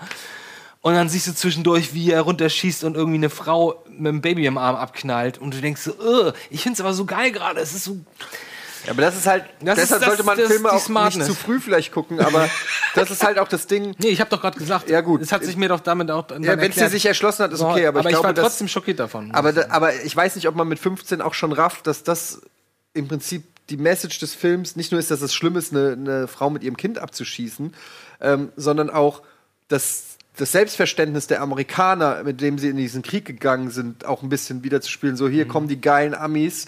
Äh, und, und, und das äh, weiß ich nicht, ob man das schon mit äh, alles so wahrnimmt. Also der Film ist ja vollgepackt mit Metaphern und, und auch Andeutungen und interpretationswürdigen ähm, fast jeder Shot im Prinzip ist irgendwie auch äh, eine Message so. Und da geht's los, ne? Ja. Ja. Und dann halt, ne, ich fand das damals in, ich mag den Film nicht unbedingt so, aber Jarhead, habt ihr den gesehen mit Jake Gyllenhaal? Ja, fand ich. Ähm, der hat natürlich auch die Aufgabe oder stellt sich der Aufgabe, diesen zermürbenden Alltag da dieser Soldaten darzustellen. Langeweile ne? meinst du Diese Langeweile, mit der sie zu kämpfen haben und die Geilheit auf den ersten Schuss oder den ersten Kill. Aber da die Szene, wo die halt Apocalypse Now gucken, um sich aufzugeilen, um sich aufzuheizen für den Krieg und, und es nicht verstehen, verstehen, was das da- finde ich eine mit der besten Ja, Szenen ja. in diesem ganzen Film so, ja. Das ist halt ja, wenn die denkwür- denkwürdigste Szene, finde ich, meiner Ansicht nach in diesem Film. Dass sie da diesen Valkyrenritt zeigen, der eigentlich versucht, was anderes zu erklären, um die Leute zu motivieren. Das fand ich schon sehr bezeichnend. Und das spiegelt halt wieder dann diese, ja, es ist vielleicht einfach dann der Aufwand, der es so faszinierend es macht. gibt ne? sogar mittlerweile Jarhead 2 und 3, glaube ich, Ja, ja. oder sowas. Ne? Das Ja, ist ein bisschen zweiten habe ich nur zur Hälfte ey. gesehen. Nee, aber der Film gehört auf jeden Fall nicht auf die Liste meiner Nee, Ansicht würde ich auch sagen. Sag doch mal, was, was hast du denn noch, was definitiv auf der Liste wäre? Ja, bei mir wird es jetzt schon wieder schwer. Das Boot. Das Boot ist bei mir in den Top 3. Siehst du, also haben wir uns da auf den Film auch schon mal Das ist bei geeinigt. mir auf 6. Aber ist egal, wir haben ihn alle drei in der Top Ten Liste. Sehr gut. Das Boot ist für mich einfach.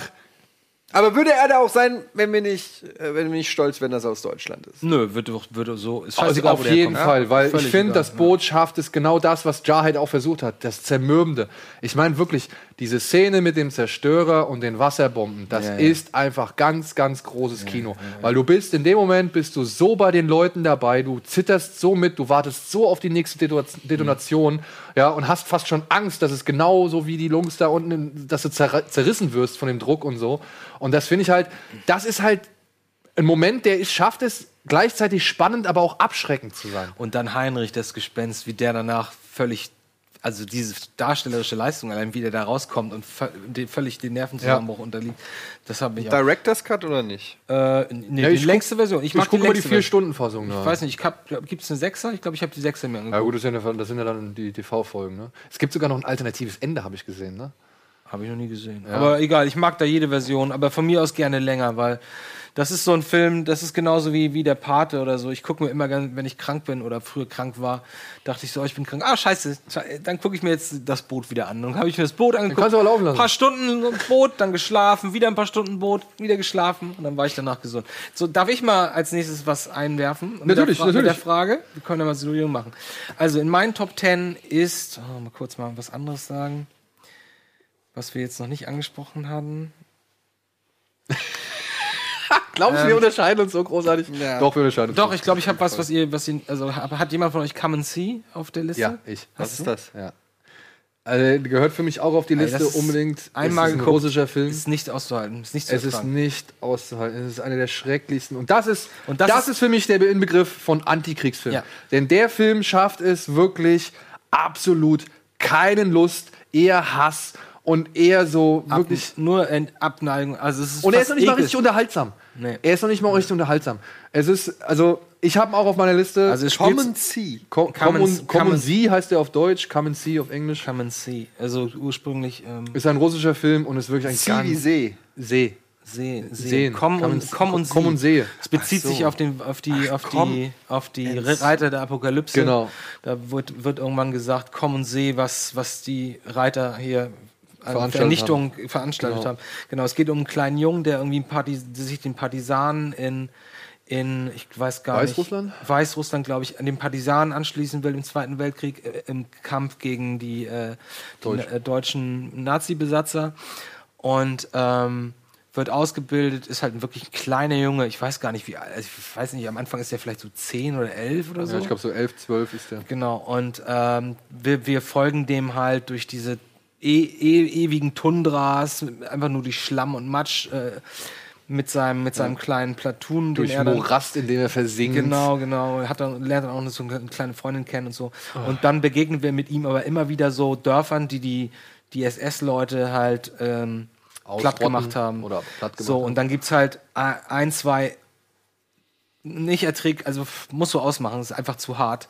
Wo die, das geht auch ewig lang, ich glaube eine halbe Stunde oder so, wo er da zu seiner, ich weiß nicht, ob es sein eigenes Dorf kommt oder, oder sein. Ich meine, es ist sein eigenes Dorf. Nee, nee, sein eigenes ist schon abgebrannt. Ah, das stimmt, und dann ist es das nächste Dorf oder so. Ähm, wo die die, Na wo die Nazis gerade wild am rummeucheln sind, ey, das ist so hardcore. Werden nur ständig Frauen an den Haaren durch den Schlamm gezogen, getreten, in irgendwelche Häuser geschmissen, Häuser wird angezündet, während die noch mit den Händen rausgucken. Und er kann ja nichts machen, weil er so ein kleiner Junge ist, muss sich das alles angucken. Und, und man merkt doch, äh, der Junge wird halt optisch immer älter. Und ganz am Ende, ähm, wenn er quasi in Anf- Anführungsstrichen seinen Auftrag erfüllt hat, äh, ist er halt so ein quasi so ein steinalter Mann im Körper eines, eines 14-Jährigen oder so. Also es ist halt selten sowas. Ich habe mal gelesen davon, der kam auch ursprünglich natürlich aus Russland, dann kam er in die DDR damals, äh, wurde aber trotzdem von allen westlichen Kritiken äh, so echt schwer gelobt und so weiter. Und ich habe das mir immer mal gelesen, konnte mir nichts darunter vorstellen, habe den mal irgendwann mal nachts äh, organisiert, dachte so, auch jetzt guck mal rein, was der kann. Also der, hat einem echt, der zieht einem echt die Schuhe aus. Also Ja. das ist eher sowas wie irreversibel oder so, wo du sagst so, okay, das muss jetzt durchhalten, damit du sagen kannst, okay, ich habe den gesehen, ich habe jetzt eine Meinung.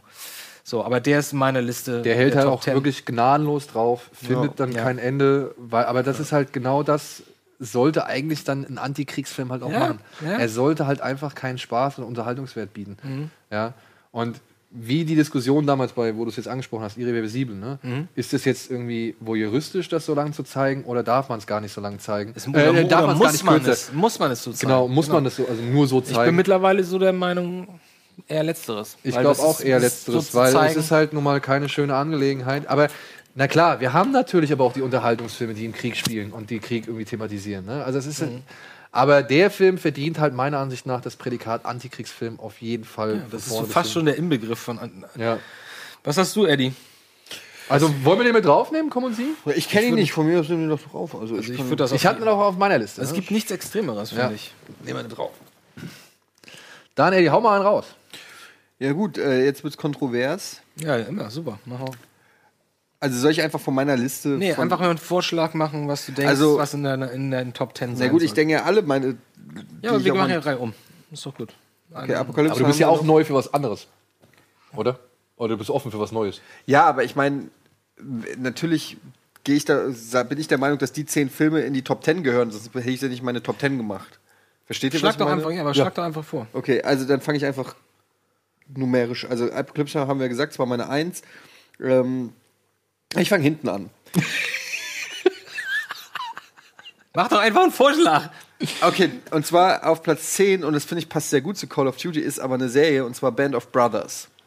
Ähm, kann man jetzt sagen, ist die Aufgabe war Kriegsfilme, aber für mich ist es, äh, Ja, wie- ist gut. ist im Prinzip wie das Boot, äh, wenn du alle Folgen zusammennimmst, auch nicht äh, kürzer. Viele Folgen sind. Ähm, zehn, Acht, oder? zehn, acht oder zehn? 810, ich Ja, weiß nicht ja, Ich glaube, Pacific eine ist acht. Stunde, ja. hab das nicht gesehen. Und äh, ist für mich, also zum einen ist es so der Anfang oder nach Sopranos oder so oder mit Sopranos so, es war so die, es kam auch so zum sehr frühen Zeitpunkt, wo dieser Serienboom losging, ja, wo du gemerkt hast, okay, ähm, Zusammenhängen ist halt eine Miniserie, ähm, aber wo du gemerkt hast, fuck, Serien können ganz schön geil sein. Also einfach, weil die die Zeit haben, äh, Charaktere und Geschichten zu erzählen, wie es ein Film einfach nicht hinkriegt. Und es ist ähm, eine Produktion ja auch, glaube ich, von Spielberg und Tom Hanks, die so mehr oder weniger ähm, im Setting von, was heißt im Setting, die halt auch äh, im Zweiten Weltkrieg wie Saving Private Ry- Ryan spielt, aber halt ähm, im Prinzip eine, äh, es geht um eine, ähm, um die äh, 101st Airborne Division, also um, um Fallschirmjäger,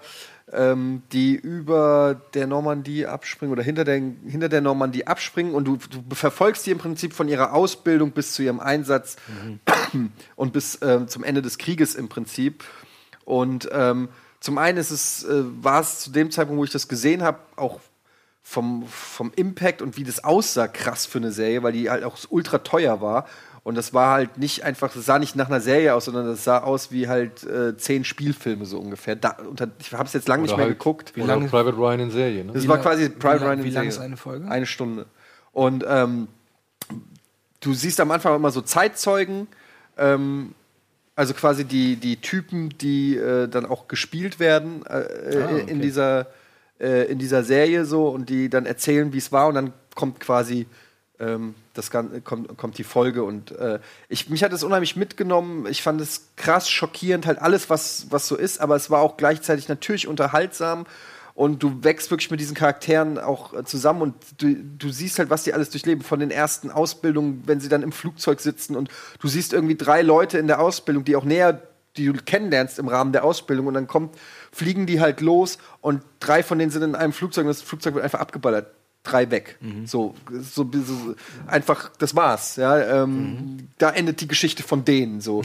äh, und manche schaffen es halt aus irgendeinem Grund. Einer wird aus, mit dem Fallschirm aus der Luft gegangen, der andere fliegt, bleibt hängen irgendwie im, im Baum und verhungert und ein paar schaffen es halt. Und es ist einfach, im Prinzip zeigt es auch diese Willkür, wer überlebt und wer nicht überlebt. Ähm, es gibt auch so eine Szene, ich weiß gar nicht, ist das Saving Private Ryan gewesen oder ist es auch in beiden gewesen, wo auch ein Sniper irgendwo sitzt und äh, der hat sein, äh, und er sagt, du musst immer deinen Helm aufhaben, so äh, und dann setzt er irgendwie den Helm auf und pff, wird er durch den Helm gesniped und ist tot. Ja, also es ist, zeigt so auch, wie, wie sinnlos alles ist. Aber jetzt ist meine Frage: Hast du auch Saving Private Ryan in der Liste? Ja. Also, warum hast du dann noch Band of Brothers mit Weil reingenommen? Saving Private Ryan ist bei mir auf Platz 4. Ja, ja, schon, schon klar. Aber Band of Brothers ist ja fast das, also entspricht ja fast dem Ja, aber gleichen ich, Kriegsbild. für mich geht es auch darum, den Leuten vielleicht eine Empfehlung hier zu geben. Und äh, ich, da Band of Brothers jetzt schon fast 20 Jahre alt ist, oder 15 Jahre, ich weiß, wann kam es? Ich glaube, das Ende 90er gedreht. In den oder? 90er, ja. Ja. Das sind irgendwann so zwei, drei Jahre nach Ryan, oder? Genau, und ähm, also fast 20 Jahre. Und ich denke mir, vielleicht kennen es viele noch nicht oder haben es nicht geguckt. Und deshalb, und ich glaube, Saving Private Ryan kennt fast jeder. Deshalb habe ich mir gedacht, will ich vielleicht noch das als Empfehlung mitgeben. Ähm, ich finde, es passt einfach auch zum Thema Zweite, also für, für den Zweiten Weltkrieg. Es gibt kaum eine Serie, die so anschaulich äh, das Thema Zweite Weltkrieg behandelt, die mir bekannt ist. 2001. Und ähm, deshalb finde ich, Vier. ist das. Ähm, 97 war Ryan, oder? Private Ryan? Ja. 98? Also hätte ich nicht gedacht, dass Ist ja auch egal. HBO auch. Oh, 72 Minuten pro Folge. Nee, 50 bis 72. Ja, Insgesamt 600 Minuten. Und das finde ich halt ist, ähm, ist genauso übrigens wie hier auch eine HBO-Serie Generation Kill ist quasi wie Band of Brothers nur äh, im Irakkrieg. Ähm, kann ich auch sehr empfehlen, ist vom The Wire-Typen David Simon. Ja. Also ähm, kann man sich vorstellen, der schmeißt sich auch rein und setzt einfach Wissen voraus. Der erklärt dir nicht viel oder so, sondern die werfen damit Fachtermini um sich und so. Aber es ist, du bist bei der Serie, als ob du ein fucking Embedded Journalist bist. Was Okay, Band of Band of- Brothers. Wir machen uns mal kurz, äh, beraten uns, äh, ob wir das mit Aber reinnehmen. also, äh, Saving Private Ryan bestehe ich drauf, dass der reinkommt. Ja, also Saving Private Ryan bestehe ich definitiv auch drauf. okay, dann müssen wir Band of Brothers rauslassen. Dann lassen wir Band of Brothers raus. Aber du hast es Aber habe ich als Honorable, Men äh, Honorable Mention. Genau, da habe ich super. Mentions habe ich ja auch hier. Wir machen jetzt erstmal Werbung und melden uns dann gleich zurück.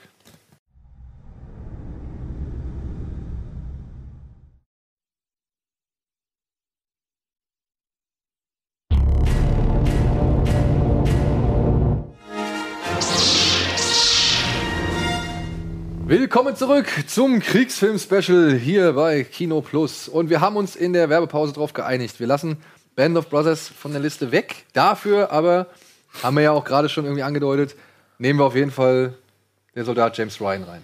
Von dem du ja nicht der größte Freund Ich bin nicht bist. der größte Fan. Also ich bin. Aber ich finde, ich finde trotzdem, ich sehe auch, verstehe auch, was du sagst.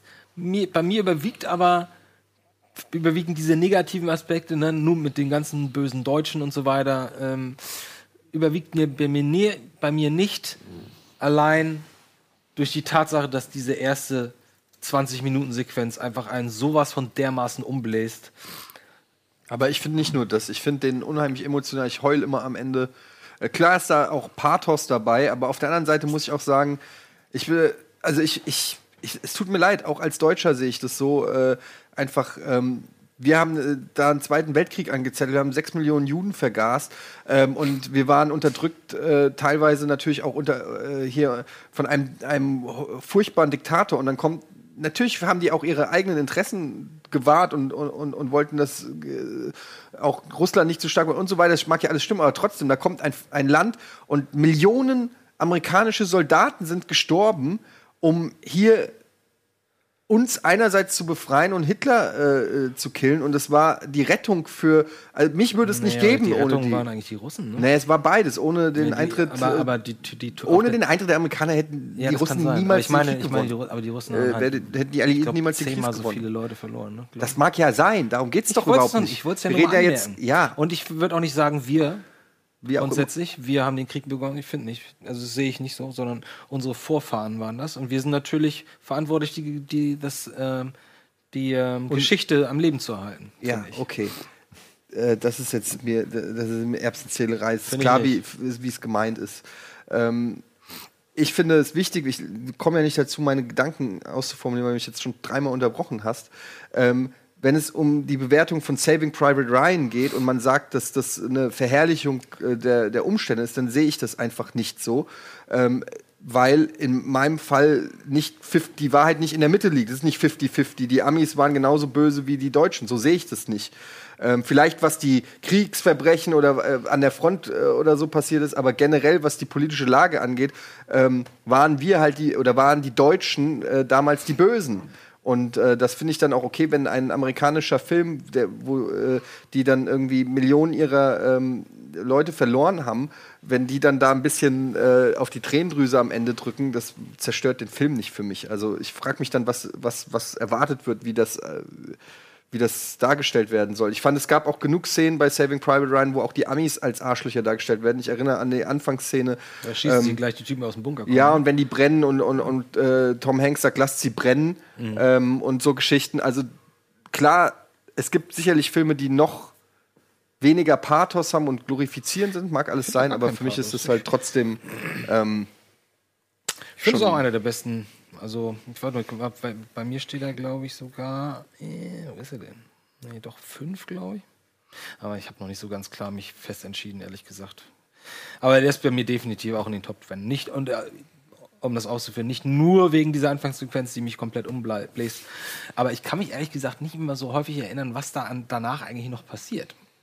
Ich kann mich an so ein paar Sequenzen erinnern, dann natürlich das mit dem, mit dem Sadistendeutschen da mit dem Messer am Ende, den sie am Anfang ja freilassen.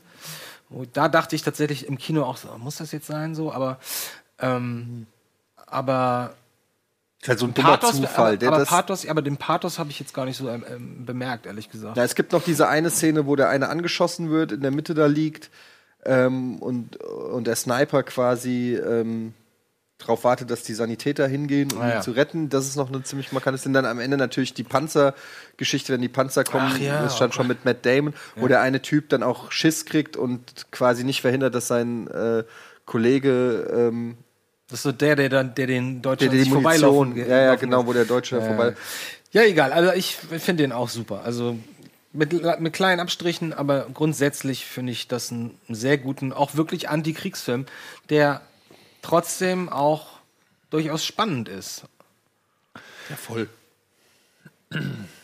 Daniel, kommt der auf unsere Liste? Der ist auf der Liste. Ist ihr, auf habt, der ihr Liste. seid beide dafür. Ich bin, der, ich bin halt dagegen, aber das ist äh, ein Thema, das würde jetzt, glaube ich, den Rahmen sprengen. Dementsprechend. Äh, Okay, ich finde ihn technisch beeindruckend, keine Frage. Nicht nur die 20 Minuten, auch alles, was danach gedreht wird, ist mit einem enormen Aufwand und mit einer enormen äh, Detailverliebtheit irgendwie gedreht worden. Das respektiere ich alles. Aber ich finde, Herr Spielberg ähm, nimmt sich den Film zu persönlich und ich finde, man kann es alles neutraler zeichnen. Und verzichte auf zwei, drei Elemente in dem Film und du hast trotzdem einen guten Film, der trotzdem die Schrecken und was weiß ich ähm, und, und die Gräueltaten des Krieges darstellt. Aber der dann halt auch die etwas zu große Positionierung auf Mut, Aufopferungsbereitschaft und so weiter und dann halt auch, weiß ich nicht, so die ein oder andere logische Entscheidung im Film ähm, egalisieren würde, beziehungsweise eigentlich gar nicht erst zustande kommen lässt. So. Also ich, wie gesagt, der Film geht für mich halt ein paar Schritte zu weit. Dürfen wir das zeigen, was da gerade läuft? Nö, das ist ab 16, glaube ich, mittlerweile, ne? Ab 16 Ja. ist der Film? Ja. Was? Der Typ, der da sich die Gedärme raus äh, festhält und Mama war. Naja, es war halt Krieg, da hat ja keiner behauptet, dass es irgendwie. Nee, ich rede davon, dass er ab 16 ist. Der ist ab 16. Und jetzt, ja gut. Ja, dann. Er ist nicht ab 18. Dann schmeißt du noch mal den, den, das nächste ins, Ich soll einen Film ins Rennen schmeißen? ins Rennen. Aha. Full Metal Jacket. Ja, da sind wir uns auch, glaube ich, alle einig, oder? Wie aufgestellt ist. Ja. Wunderbar, muss man ja nichts was zu erzählen, ne? Auch wenn das ein Film ist, der auch vielerorts missverstanden wird. Möchte ich jetzt mal behaupten. Meine Nummer 5. Wieso? Wieso missverstanden? Also, ich habe das ja schon mal bei dem Stanley, Pugler, äh, äh, Stanley Kubrick Podcast erzählt. Wir hatten beim Bund, hatten wir halt so zwei Spezies, die haben sich halt hier die gesamten Gunnery, Sergeant Hartman ähm, Dialoge, Monologe, haben sie sich auf Tonband, also auf Kassette aufgenommen echt? und haben sich das in ihrer Freizeit reingeballert. Ja? Also die saßen halt wirklich beim Biwak und haben sich die Scheiße angehört, beziehungsweise diese Flüche angehört und haben das, fanden das voll geil. Die wollten genau so sein und sahen halt aus, wenn du die beiden gesehen hast, die sahen halt aus wie Patten Patterchon, ja. Und ähm, Du bist Ja. auch derjenige, der eigentlich eher den ersten Teil besser findet als den zweiten, wenn ich das richtig in Erinnerung habe, oder? ja, also ich, ich weiß gar nicht, gibt es so viele Leute, die den zweiten Ja, ich mag den deutlich. zweiten. Also ich ich- finde den zweiten auch geil. Also, beziehungsweise, ich finde zum Beispiel das Finale, das Sniper-Finale, finde ich, das da, das finde ich fast. Oh, das ist. Das, oh, oh, wenn ich das jetzt gerade wieder sehe. da. Das tut so weh. Und ähm, das finde ich auch so spannend. Naja, und es ist auch authentisch. Und dann ne? auch mit dieser Auflösung, wer dann der Sniper ist und so weiter. Und das, äh, das hat mir schon sehr, sehr gefallen. Also, ich weiß nicht, ich kann das schwer. Ich sag's auch nur deswegen, weil ich das so oft höre, dass viele Leute diese Ausbildungssequenz äh, so super fanden. Ähm, Finde ich auch super. Auch mir tut's auch immer so ein bisschen zu sehr weh, weil er mir so leid tut. Ne? Der tut Private mir, also Powder. spätestens wenn er dann wenn er anfängt den, zu heulen. ja, oder wenn er, wenn er, wenn sie ihn da alle im Bett nachts verprügeln und so.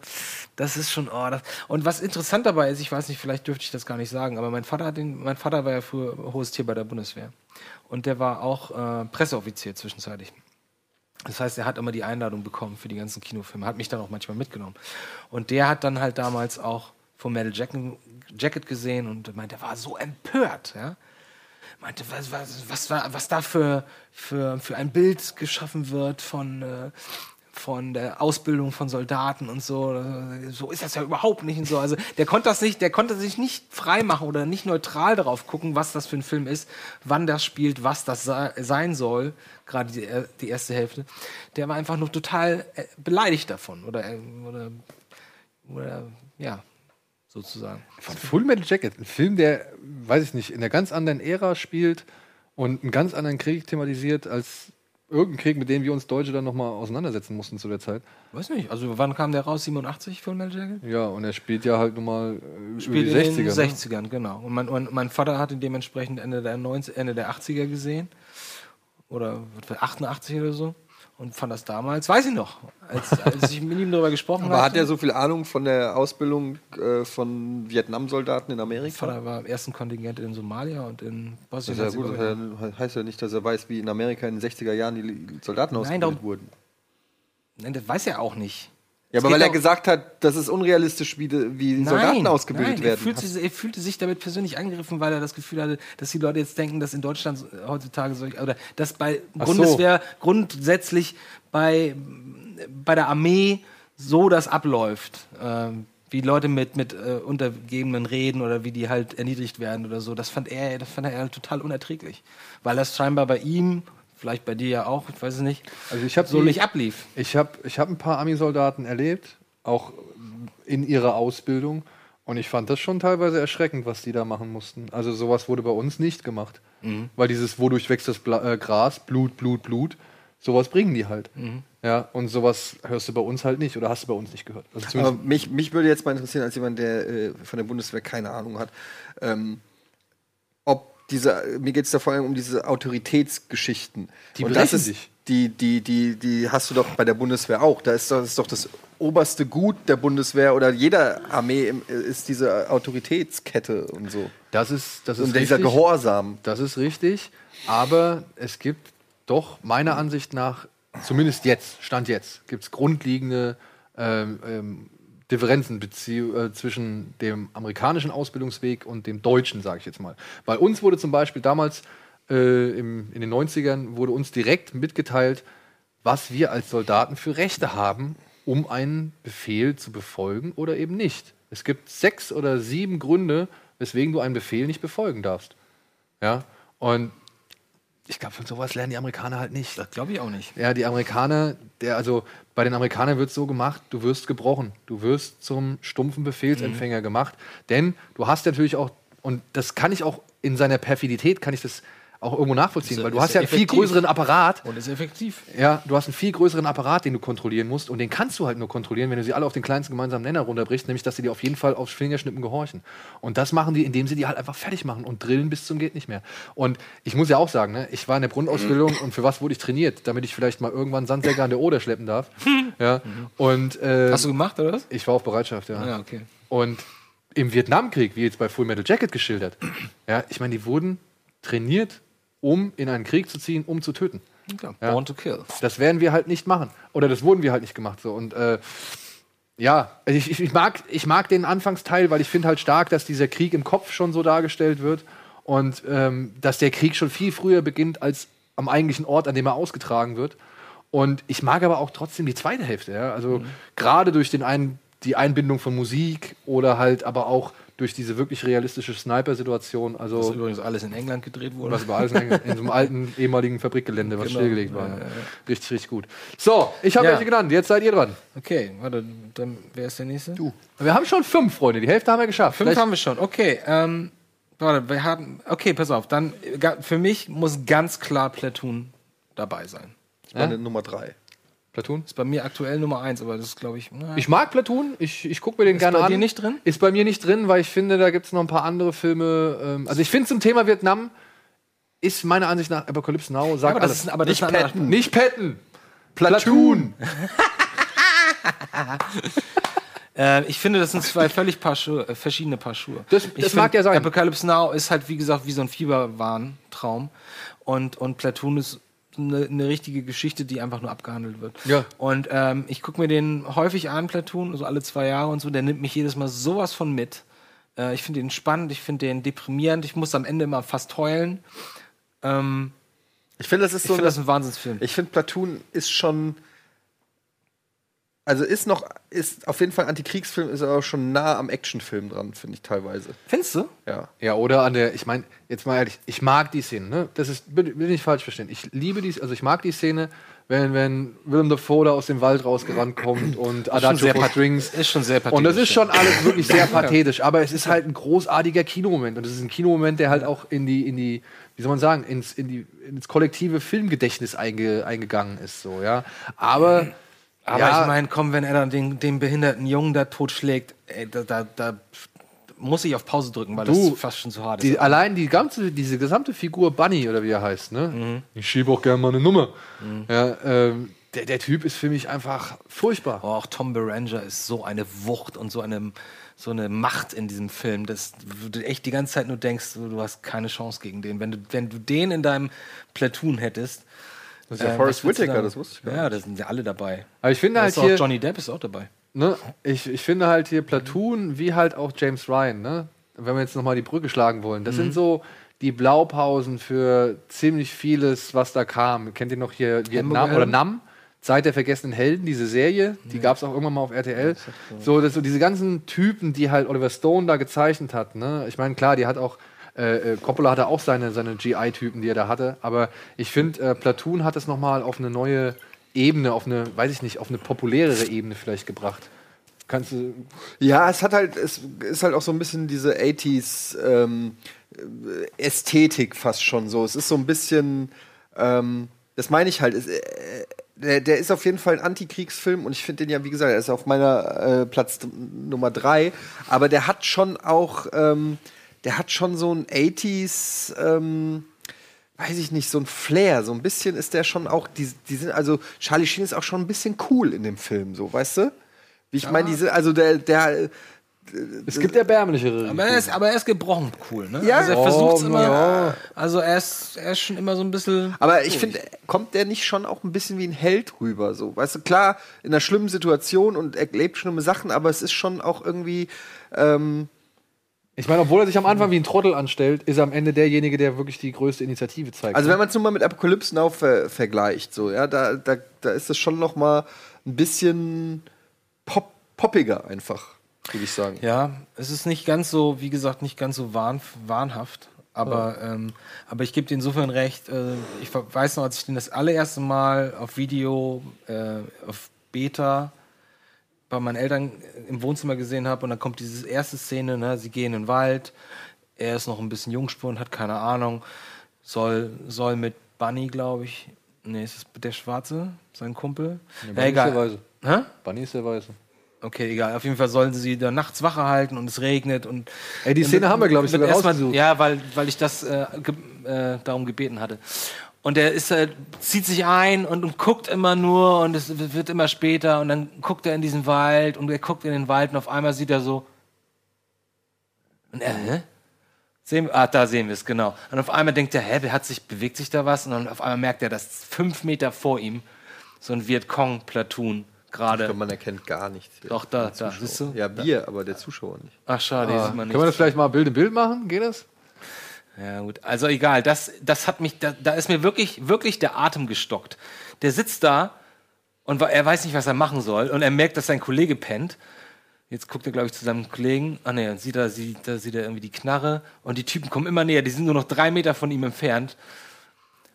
Es ist so spannend gewesen. Ja, ist eine gute Situation. Ich so, Alter, was macht er jetzt? Und jetzt, jetzt, und jetzt gibt es gleich eine Kamera quasi, die auf ihn zufährt, ähm, aus der Position der, der, der Vietcong. Ich glaube jetzt, das ist, äh, also das, als ich das damals gesehen habe, dachte ich so, oh, hier, das, das, so, da denkst du, oh nein, jetzt müssen sie ihn eigentlich langsam sehen. Oh Gott, jetzt sehen sie ihn bestimmt. Aber es ist auch wirklich so fucking schwer im Wald nachts. Ja, natürlich. Und jetzt tritt der eine, glaube ich, auf eine Bombe oder irgend sowas. Naja, genau. Ähm, Wahnsinnsszene. Und wie gesagt, darüber hinaus, das Finale finde ich Wahnsinn. Da, da, da, das spielt auch bei Nacht und es, es, es fallen immer diese, diese Leuchtraketen? Leuchtraketen an, an Fallschirm runter. Das heißt, die, die pendeln. Und das heißt, die gucken in den Wald, wo eigentlich der Feind auf sie zuläuft. Und die siehst gar nichts, weil die Schatten sich immer nach rechts und nach links pendeln. Und sie sehen nichts. Es ist quasi wie so ein, wie so ein, äh, wie so ein abstraktes Gemälde vor ihnen. Aber- Super. Und dann dieses Bild, wie, wie, wie, ich weiß auch nicht mehr, wie er heißt, Tom Berenger in dem Film. Barnes. Barnes! Barnes! Wie Barnes dann so über ihn, ihn erstechen will, hinter ihm geht die Explosion hoch und du siehst nur ihm dunkelrot mit dem. Ja, Also und ich das- finde es Wahnsinn. Aber, das meine ich, also das ist so das, Das ist was Eddie, ja, klar. was das Eddie auch gesagt hat, so, ne? Gerade diese, dass zum Ende noch mal eine große Schlacht stattfindet, ja, und dass ja. dann Barnes aus mir immer noch nicht wirklich ersichtlichen Gründen, nicht völlig ersichtlichen Gründen, versucht am Ende noch mal Charlie Sheen umzubringen, Wieso? so, ja. Er, Charlie Sheen hat eine Motivation. Er weiß, dass er Dings Elias umgebracht hat.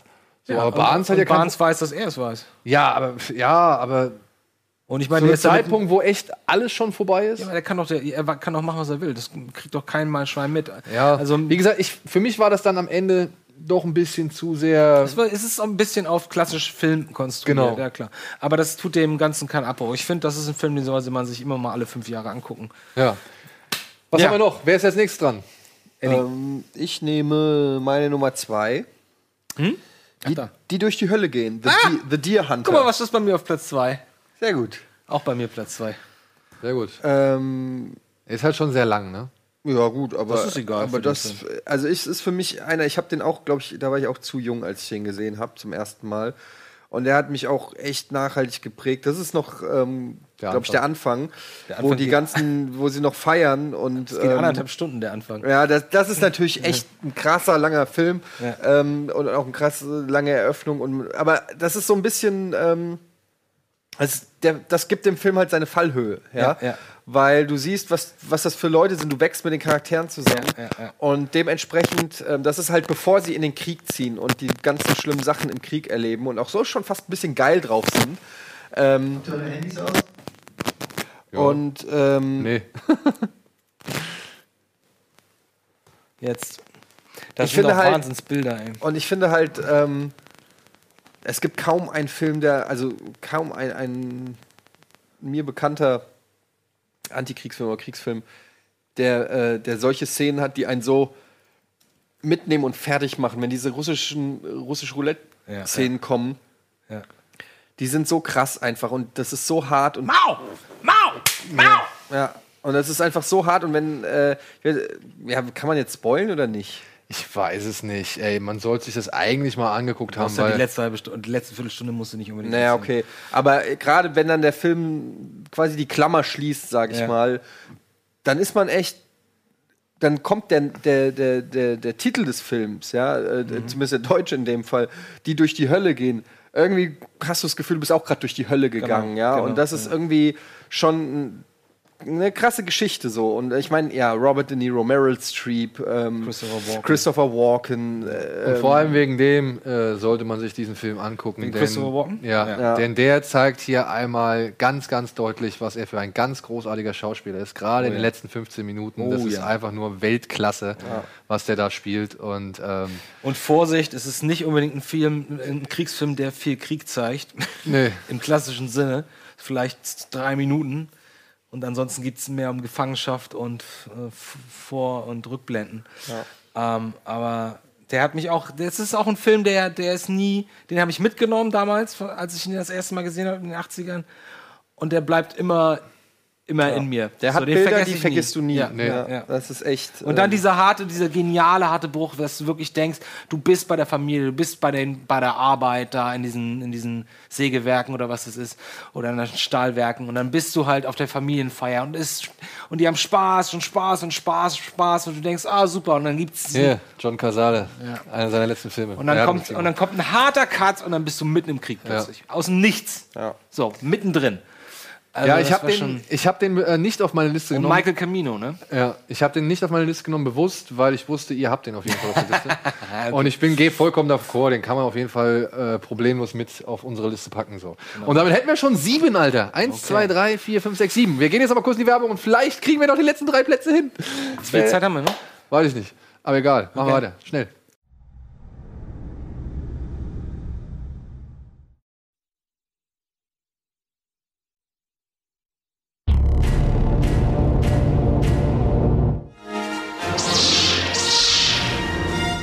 So, willkommen zum Kriegsfilm-Special. Und- du sagst es ein bisschen zu euphorisch für meinen Und Geschmack. jetzt Kriegsfilm, Special Krieg. Ja, aber soll ich jetzt sagen? Krieg für Oh, euch total geilen Krieg. Okay. Du musst das so ein bisschen Katja Burkhardt-mäßig. Kommen wir jetzt zum Kriegsfilm. Oder Vera in Feen mäßig. Ja, genau. So, ein bisschen, so eine Mach bisschen mal- mach noch ein künstliche bisschen. Betroffenheit. So. Vera in Feen. Kriegsfilme. Erzieher. Der krasse Kriegsfilm. Nein, will ich nicht. Wir Kuriose Filme. Kriegsfilme heute. Krass kuriose Kriegsfilme. Ja. Wir wollen noch drei Filme auf die Liste packen und müssen jetzt ein bisschen Gas geben, denn wir wollen endlich mal diese Top Ten hier verabschieden. Ja, fang du an. Du Ich fange an, pass auf, ich schmeiß jetzt mal drei Filme rein. Ich sage, Dr. Seltsam ist bei mir auf der Liste. Bei mir nicht drin. Ja, Bei mir auch nicht. bei dir auch nicht drin. Aber, Ja, das ist halt genau wieder die Definition, was ist ein Kriegsfilm. Aber es geht um den Kalten Krieg, Nee, es geht um einen ein- Krieg, der ausbricht, es geht um drei verschiedene Positionen, die diesen Krieg bearbeiten. Direkt an der Front, im, in den Macht, in den Schaltzentralen und dann ja sogar nochmal an der Front.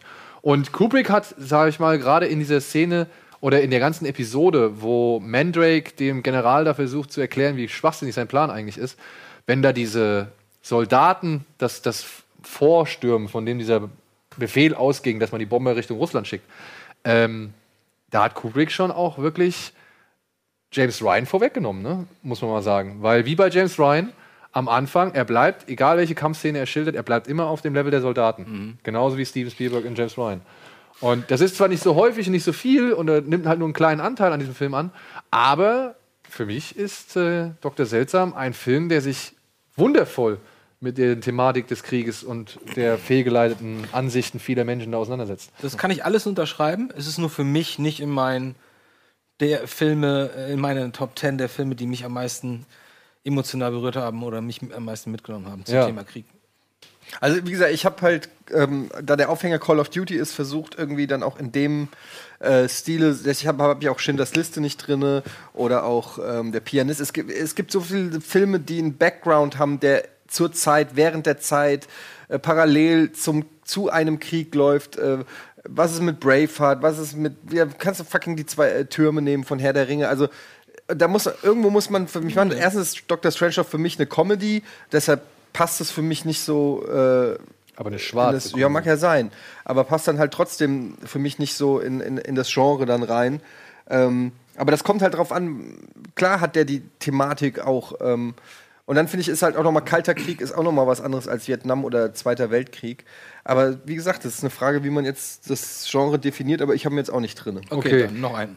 Brotherhood, Die Serie. der koreanische Kriegsfilm. Kenn ich nicht. Den kenne ich leider auch nicht. Boah, den müsst ihr euch angucken. Von wann ist Bitte der? guckt euch diesen Film an. Dieser Film ist, ja, er schildert halt den Koreakrieg und äh, handelt von, ich glaube sogar zwei Freunden, die sich halt durch diesen Krieg entzweien und ist von seiner Darstellung her, von der Inszenierung her und von den Schrecken oder von den Ausmaßen auch, die der Krieg halt annimmt und dann halt gleichzeitig mit dem Hintergrund, wie das halt alles entstanden ist, beziehungsweise wie so dieses Land auseinandergedriftet ist.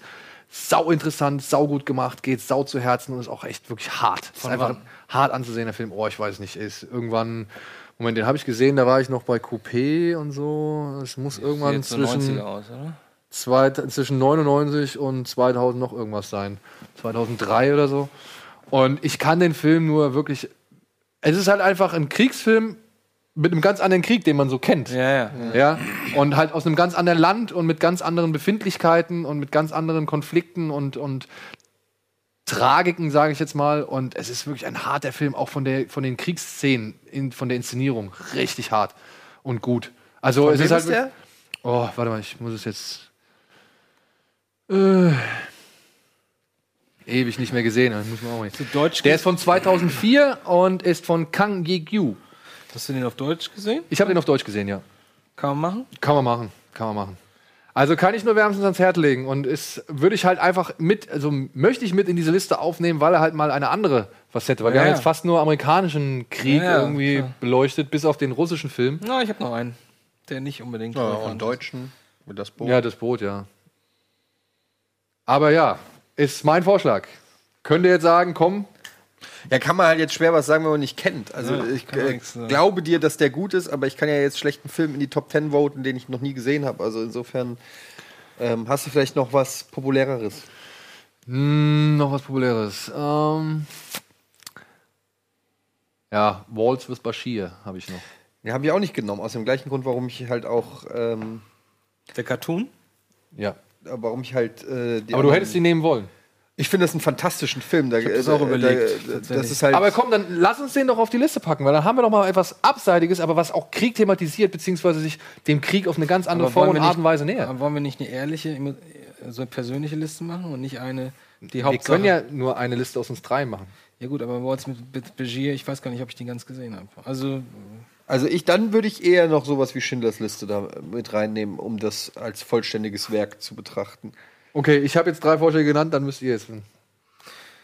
Und möglichst schnell. gut, also dann mache ich es ganz schnell. Pianist wollte ich rein, aber da hatten wir uns jetzt dagegen entschieden, weil das eher eine Hintergrundgeschichte ist. Ist das Gegenteil von schnell?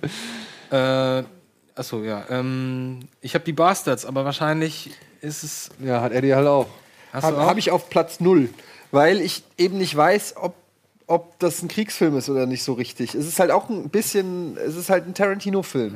Das ist fast ein eigenes Genre. Ich kann es Ja, auch nicht ist sagen. auch es, ist, es ist einer meiner Lieblingsfilme, die Ja, in einem. Kriegssetting spielen. Ähm, aber ist natürlich, Okay, dann kommt jetzt. ich, ich finde es schwer. Okay, dann kommt. Gehört er da rein, gehört er nicht rein? Ihr habt, ihr habt ihn beide auf eure Liste, also theoretisch müsst ihr da rein. Es sind zwei. Ich, ich habe auch kein Problem damit, aber ich finde halt, Ja, dann könnte man auch sagen, Der hat aber halt keine, eigentlich hat er keine historische Relevanz. Eigentlich ist das ja ein bisschen Quatsch. Eigentlich ist es ja auch Sci-Fi oder Fiction. Ja, also es ist ja eigentlich ein bisschen Quatsch. Pass auf, dann Film. sage ich jetzt, dann, Fiction. dann würde ich jetzt davon abweichen und würde sagen, ich würde gerne First I Killed My Father da in die Liste packen. Aber ihr habt die beide immer noch nicht gesehen, ne? das ist der Angelina Jolie Hier mit dem kleinen Mädchen. Ach, der. Ja. Die- ach, das ist Aber dann erzählt. muss ich jetzt sagen, ja gut, wenn, wenn Eddie das auf, aufgrund der, sag ich mal, Thematik zu Call of Duty kombiniert hat, so. Ich, hab hätte, auch noch- ich, ich hab habe noch was, worauf wir uns einigen können. Ah, Der Untergang. Downfall. Der Untergang. Nee? Ja, nee, aber mh, nee. Also nicht nach der Definition, wenn es darum geht, irgendwie. der Best, das Beste vom Besten. also Also der das, Untergang. das hätte ich hier, also First I Killed My Father hätte ich 100% unterschrieben, weil ich wirklich begeistert bin von dem Film. Ähm, aber das ist der, wenn der ähm, Rote Khmer-Konflikt, oder Ja, genau, geschildert aus der Sicht eines Kindes, ne? Ja. Ja. Ja. Der Siebenjährigen. Okay, aber gut, Untergang. Aber der Untergang hat für mich immer so Hitler das Porträt, so irgendwie. Also es ist so wenig. Also, ich finde, der Untergang hat im Kontext Kriegsfilm und Call of Duty jedenfalls mehr Bewandtnis als Dr. Strangelove. Das stimmt schon. Also, ich finde, das kann nicht das Argument sein dann. Äh. Oh, ich hatte hier noch so viele. Aber gut, ich, hab, ich hätte noch Hurt Locker. Hört locker habe ich auch. weil ich halt finde, dass der enorm intensiv ist und Ja. diese ähm, nochmal diese, ähnlich wie Generation Kill, auch diese äh, Irak-Geschichte oder das ist, glaube ich, ist, ist Sniper- Irak oder Afghanistan? Ich weiß es gar Nee, nicht. ist mehr. Irak. Irak, Ja. also das finde ich schon, der hat mich ganz schön mitgenommen, als ich den im Kino gesehen habe. Ich fand den unfassbar spannend und teilweise unerträglich schon. Hurt Locker ist auf jeden Fall auch, dann haben wir den schon mal hier, da habt ihr euch beide drauf Und dann geeinigt. habe ich noch das dreckige Dutzend. Ja, genau so alte klassische Kriegsfilme haben wir noch gar nicht. Ne? Ich hatte Ja, auch gut. Steiner, hatte ich auch hier mal in meiner Liste. Ja, aber dann, ey, also Aber- wenn ihr, wenn ihr dreckige Dutzend nehmt und wenn du Nee, Steine nee, nimmst, ich, wo- ich wollte, das war unter ferner Liefen. aber dann, dann sagen wir halt, okay, Inglourious Bastards. Weil dreckige Dutzend ist auch Fiktion. Steine ist, Mhm. obwohl es ja so historische Bezüge gibt, ist auch Fiktion. Es ist halt eher ein Abenteuer, es ist eher so ein, so ein Thriller innerhalb einer Dingsgeschichte. Komm Ich mal mit hatte- Rambo-Trilogie und gut ist. Ich hatte ja auch zum Beispiel Joint Secure Area, weil ich finde trotzdem auch, dass es ein Kriegsfilm ist. Und, ähm, aber obwohl er halt diese, diese Merkmale des Thrillers aufweist, dementsprechend, dann können wir auch Inglourious Bastards nehmen, weil dann sind wir alle d'accord damit. Ja, nehmen wir den ja, dann nehmen wir die Bastards. Aber, Es ist jetzt auch nicht so, dass wir darauf vereidigt werden und dann vor, vor Gott gerichtet werden. ja, aber es ist natürlich trotzdem schade, dass man jetzt nicht irgendwie sowas wie, wie Brücke am Quai nicht dabei hat oder, Ja. oder schmaler, Patton. Patton. schmaler Grad. Patton wäre auch noch was. Oder The Oder- Killing Fields. Killing Fields oder, weiß ich nicht, aber auch so Tora, Tora, Tora, Luftschlacht Lor- um England. Lawrence von Arabien. Lawrence von Arabien auch. zum Beispiel, ja.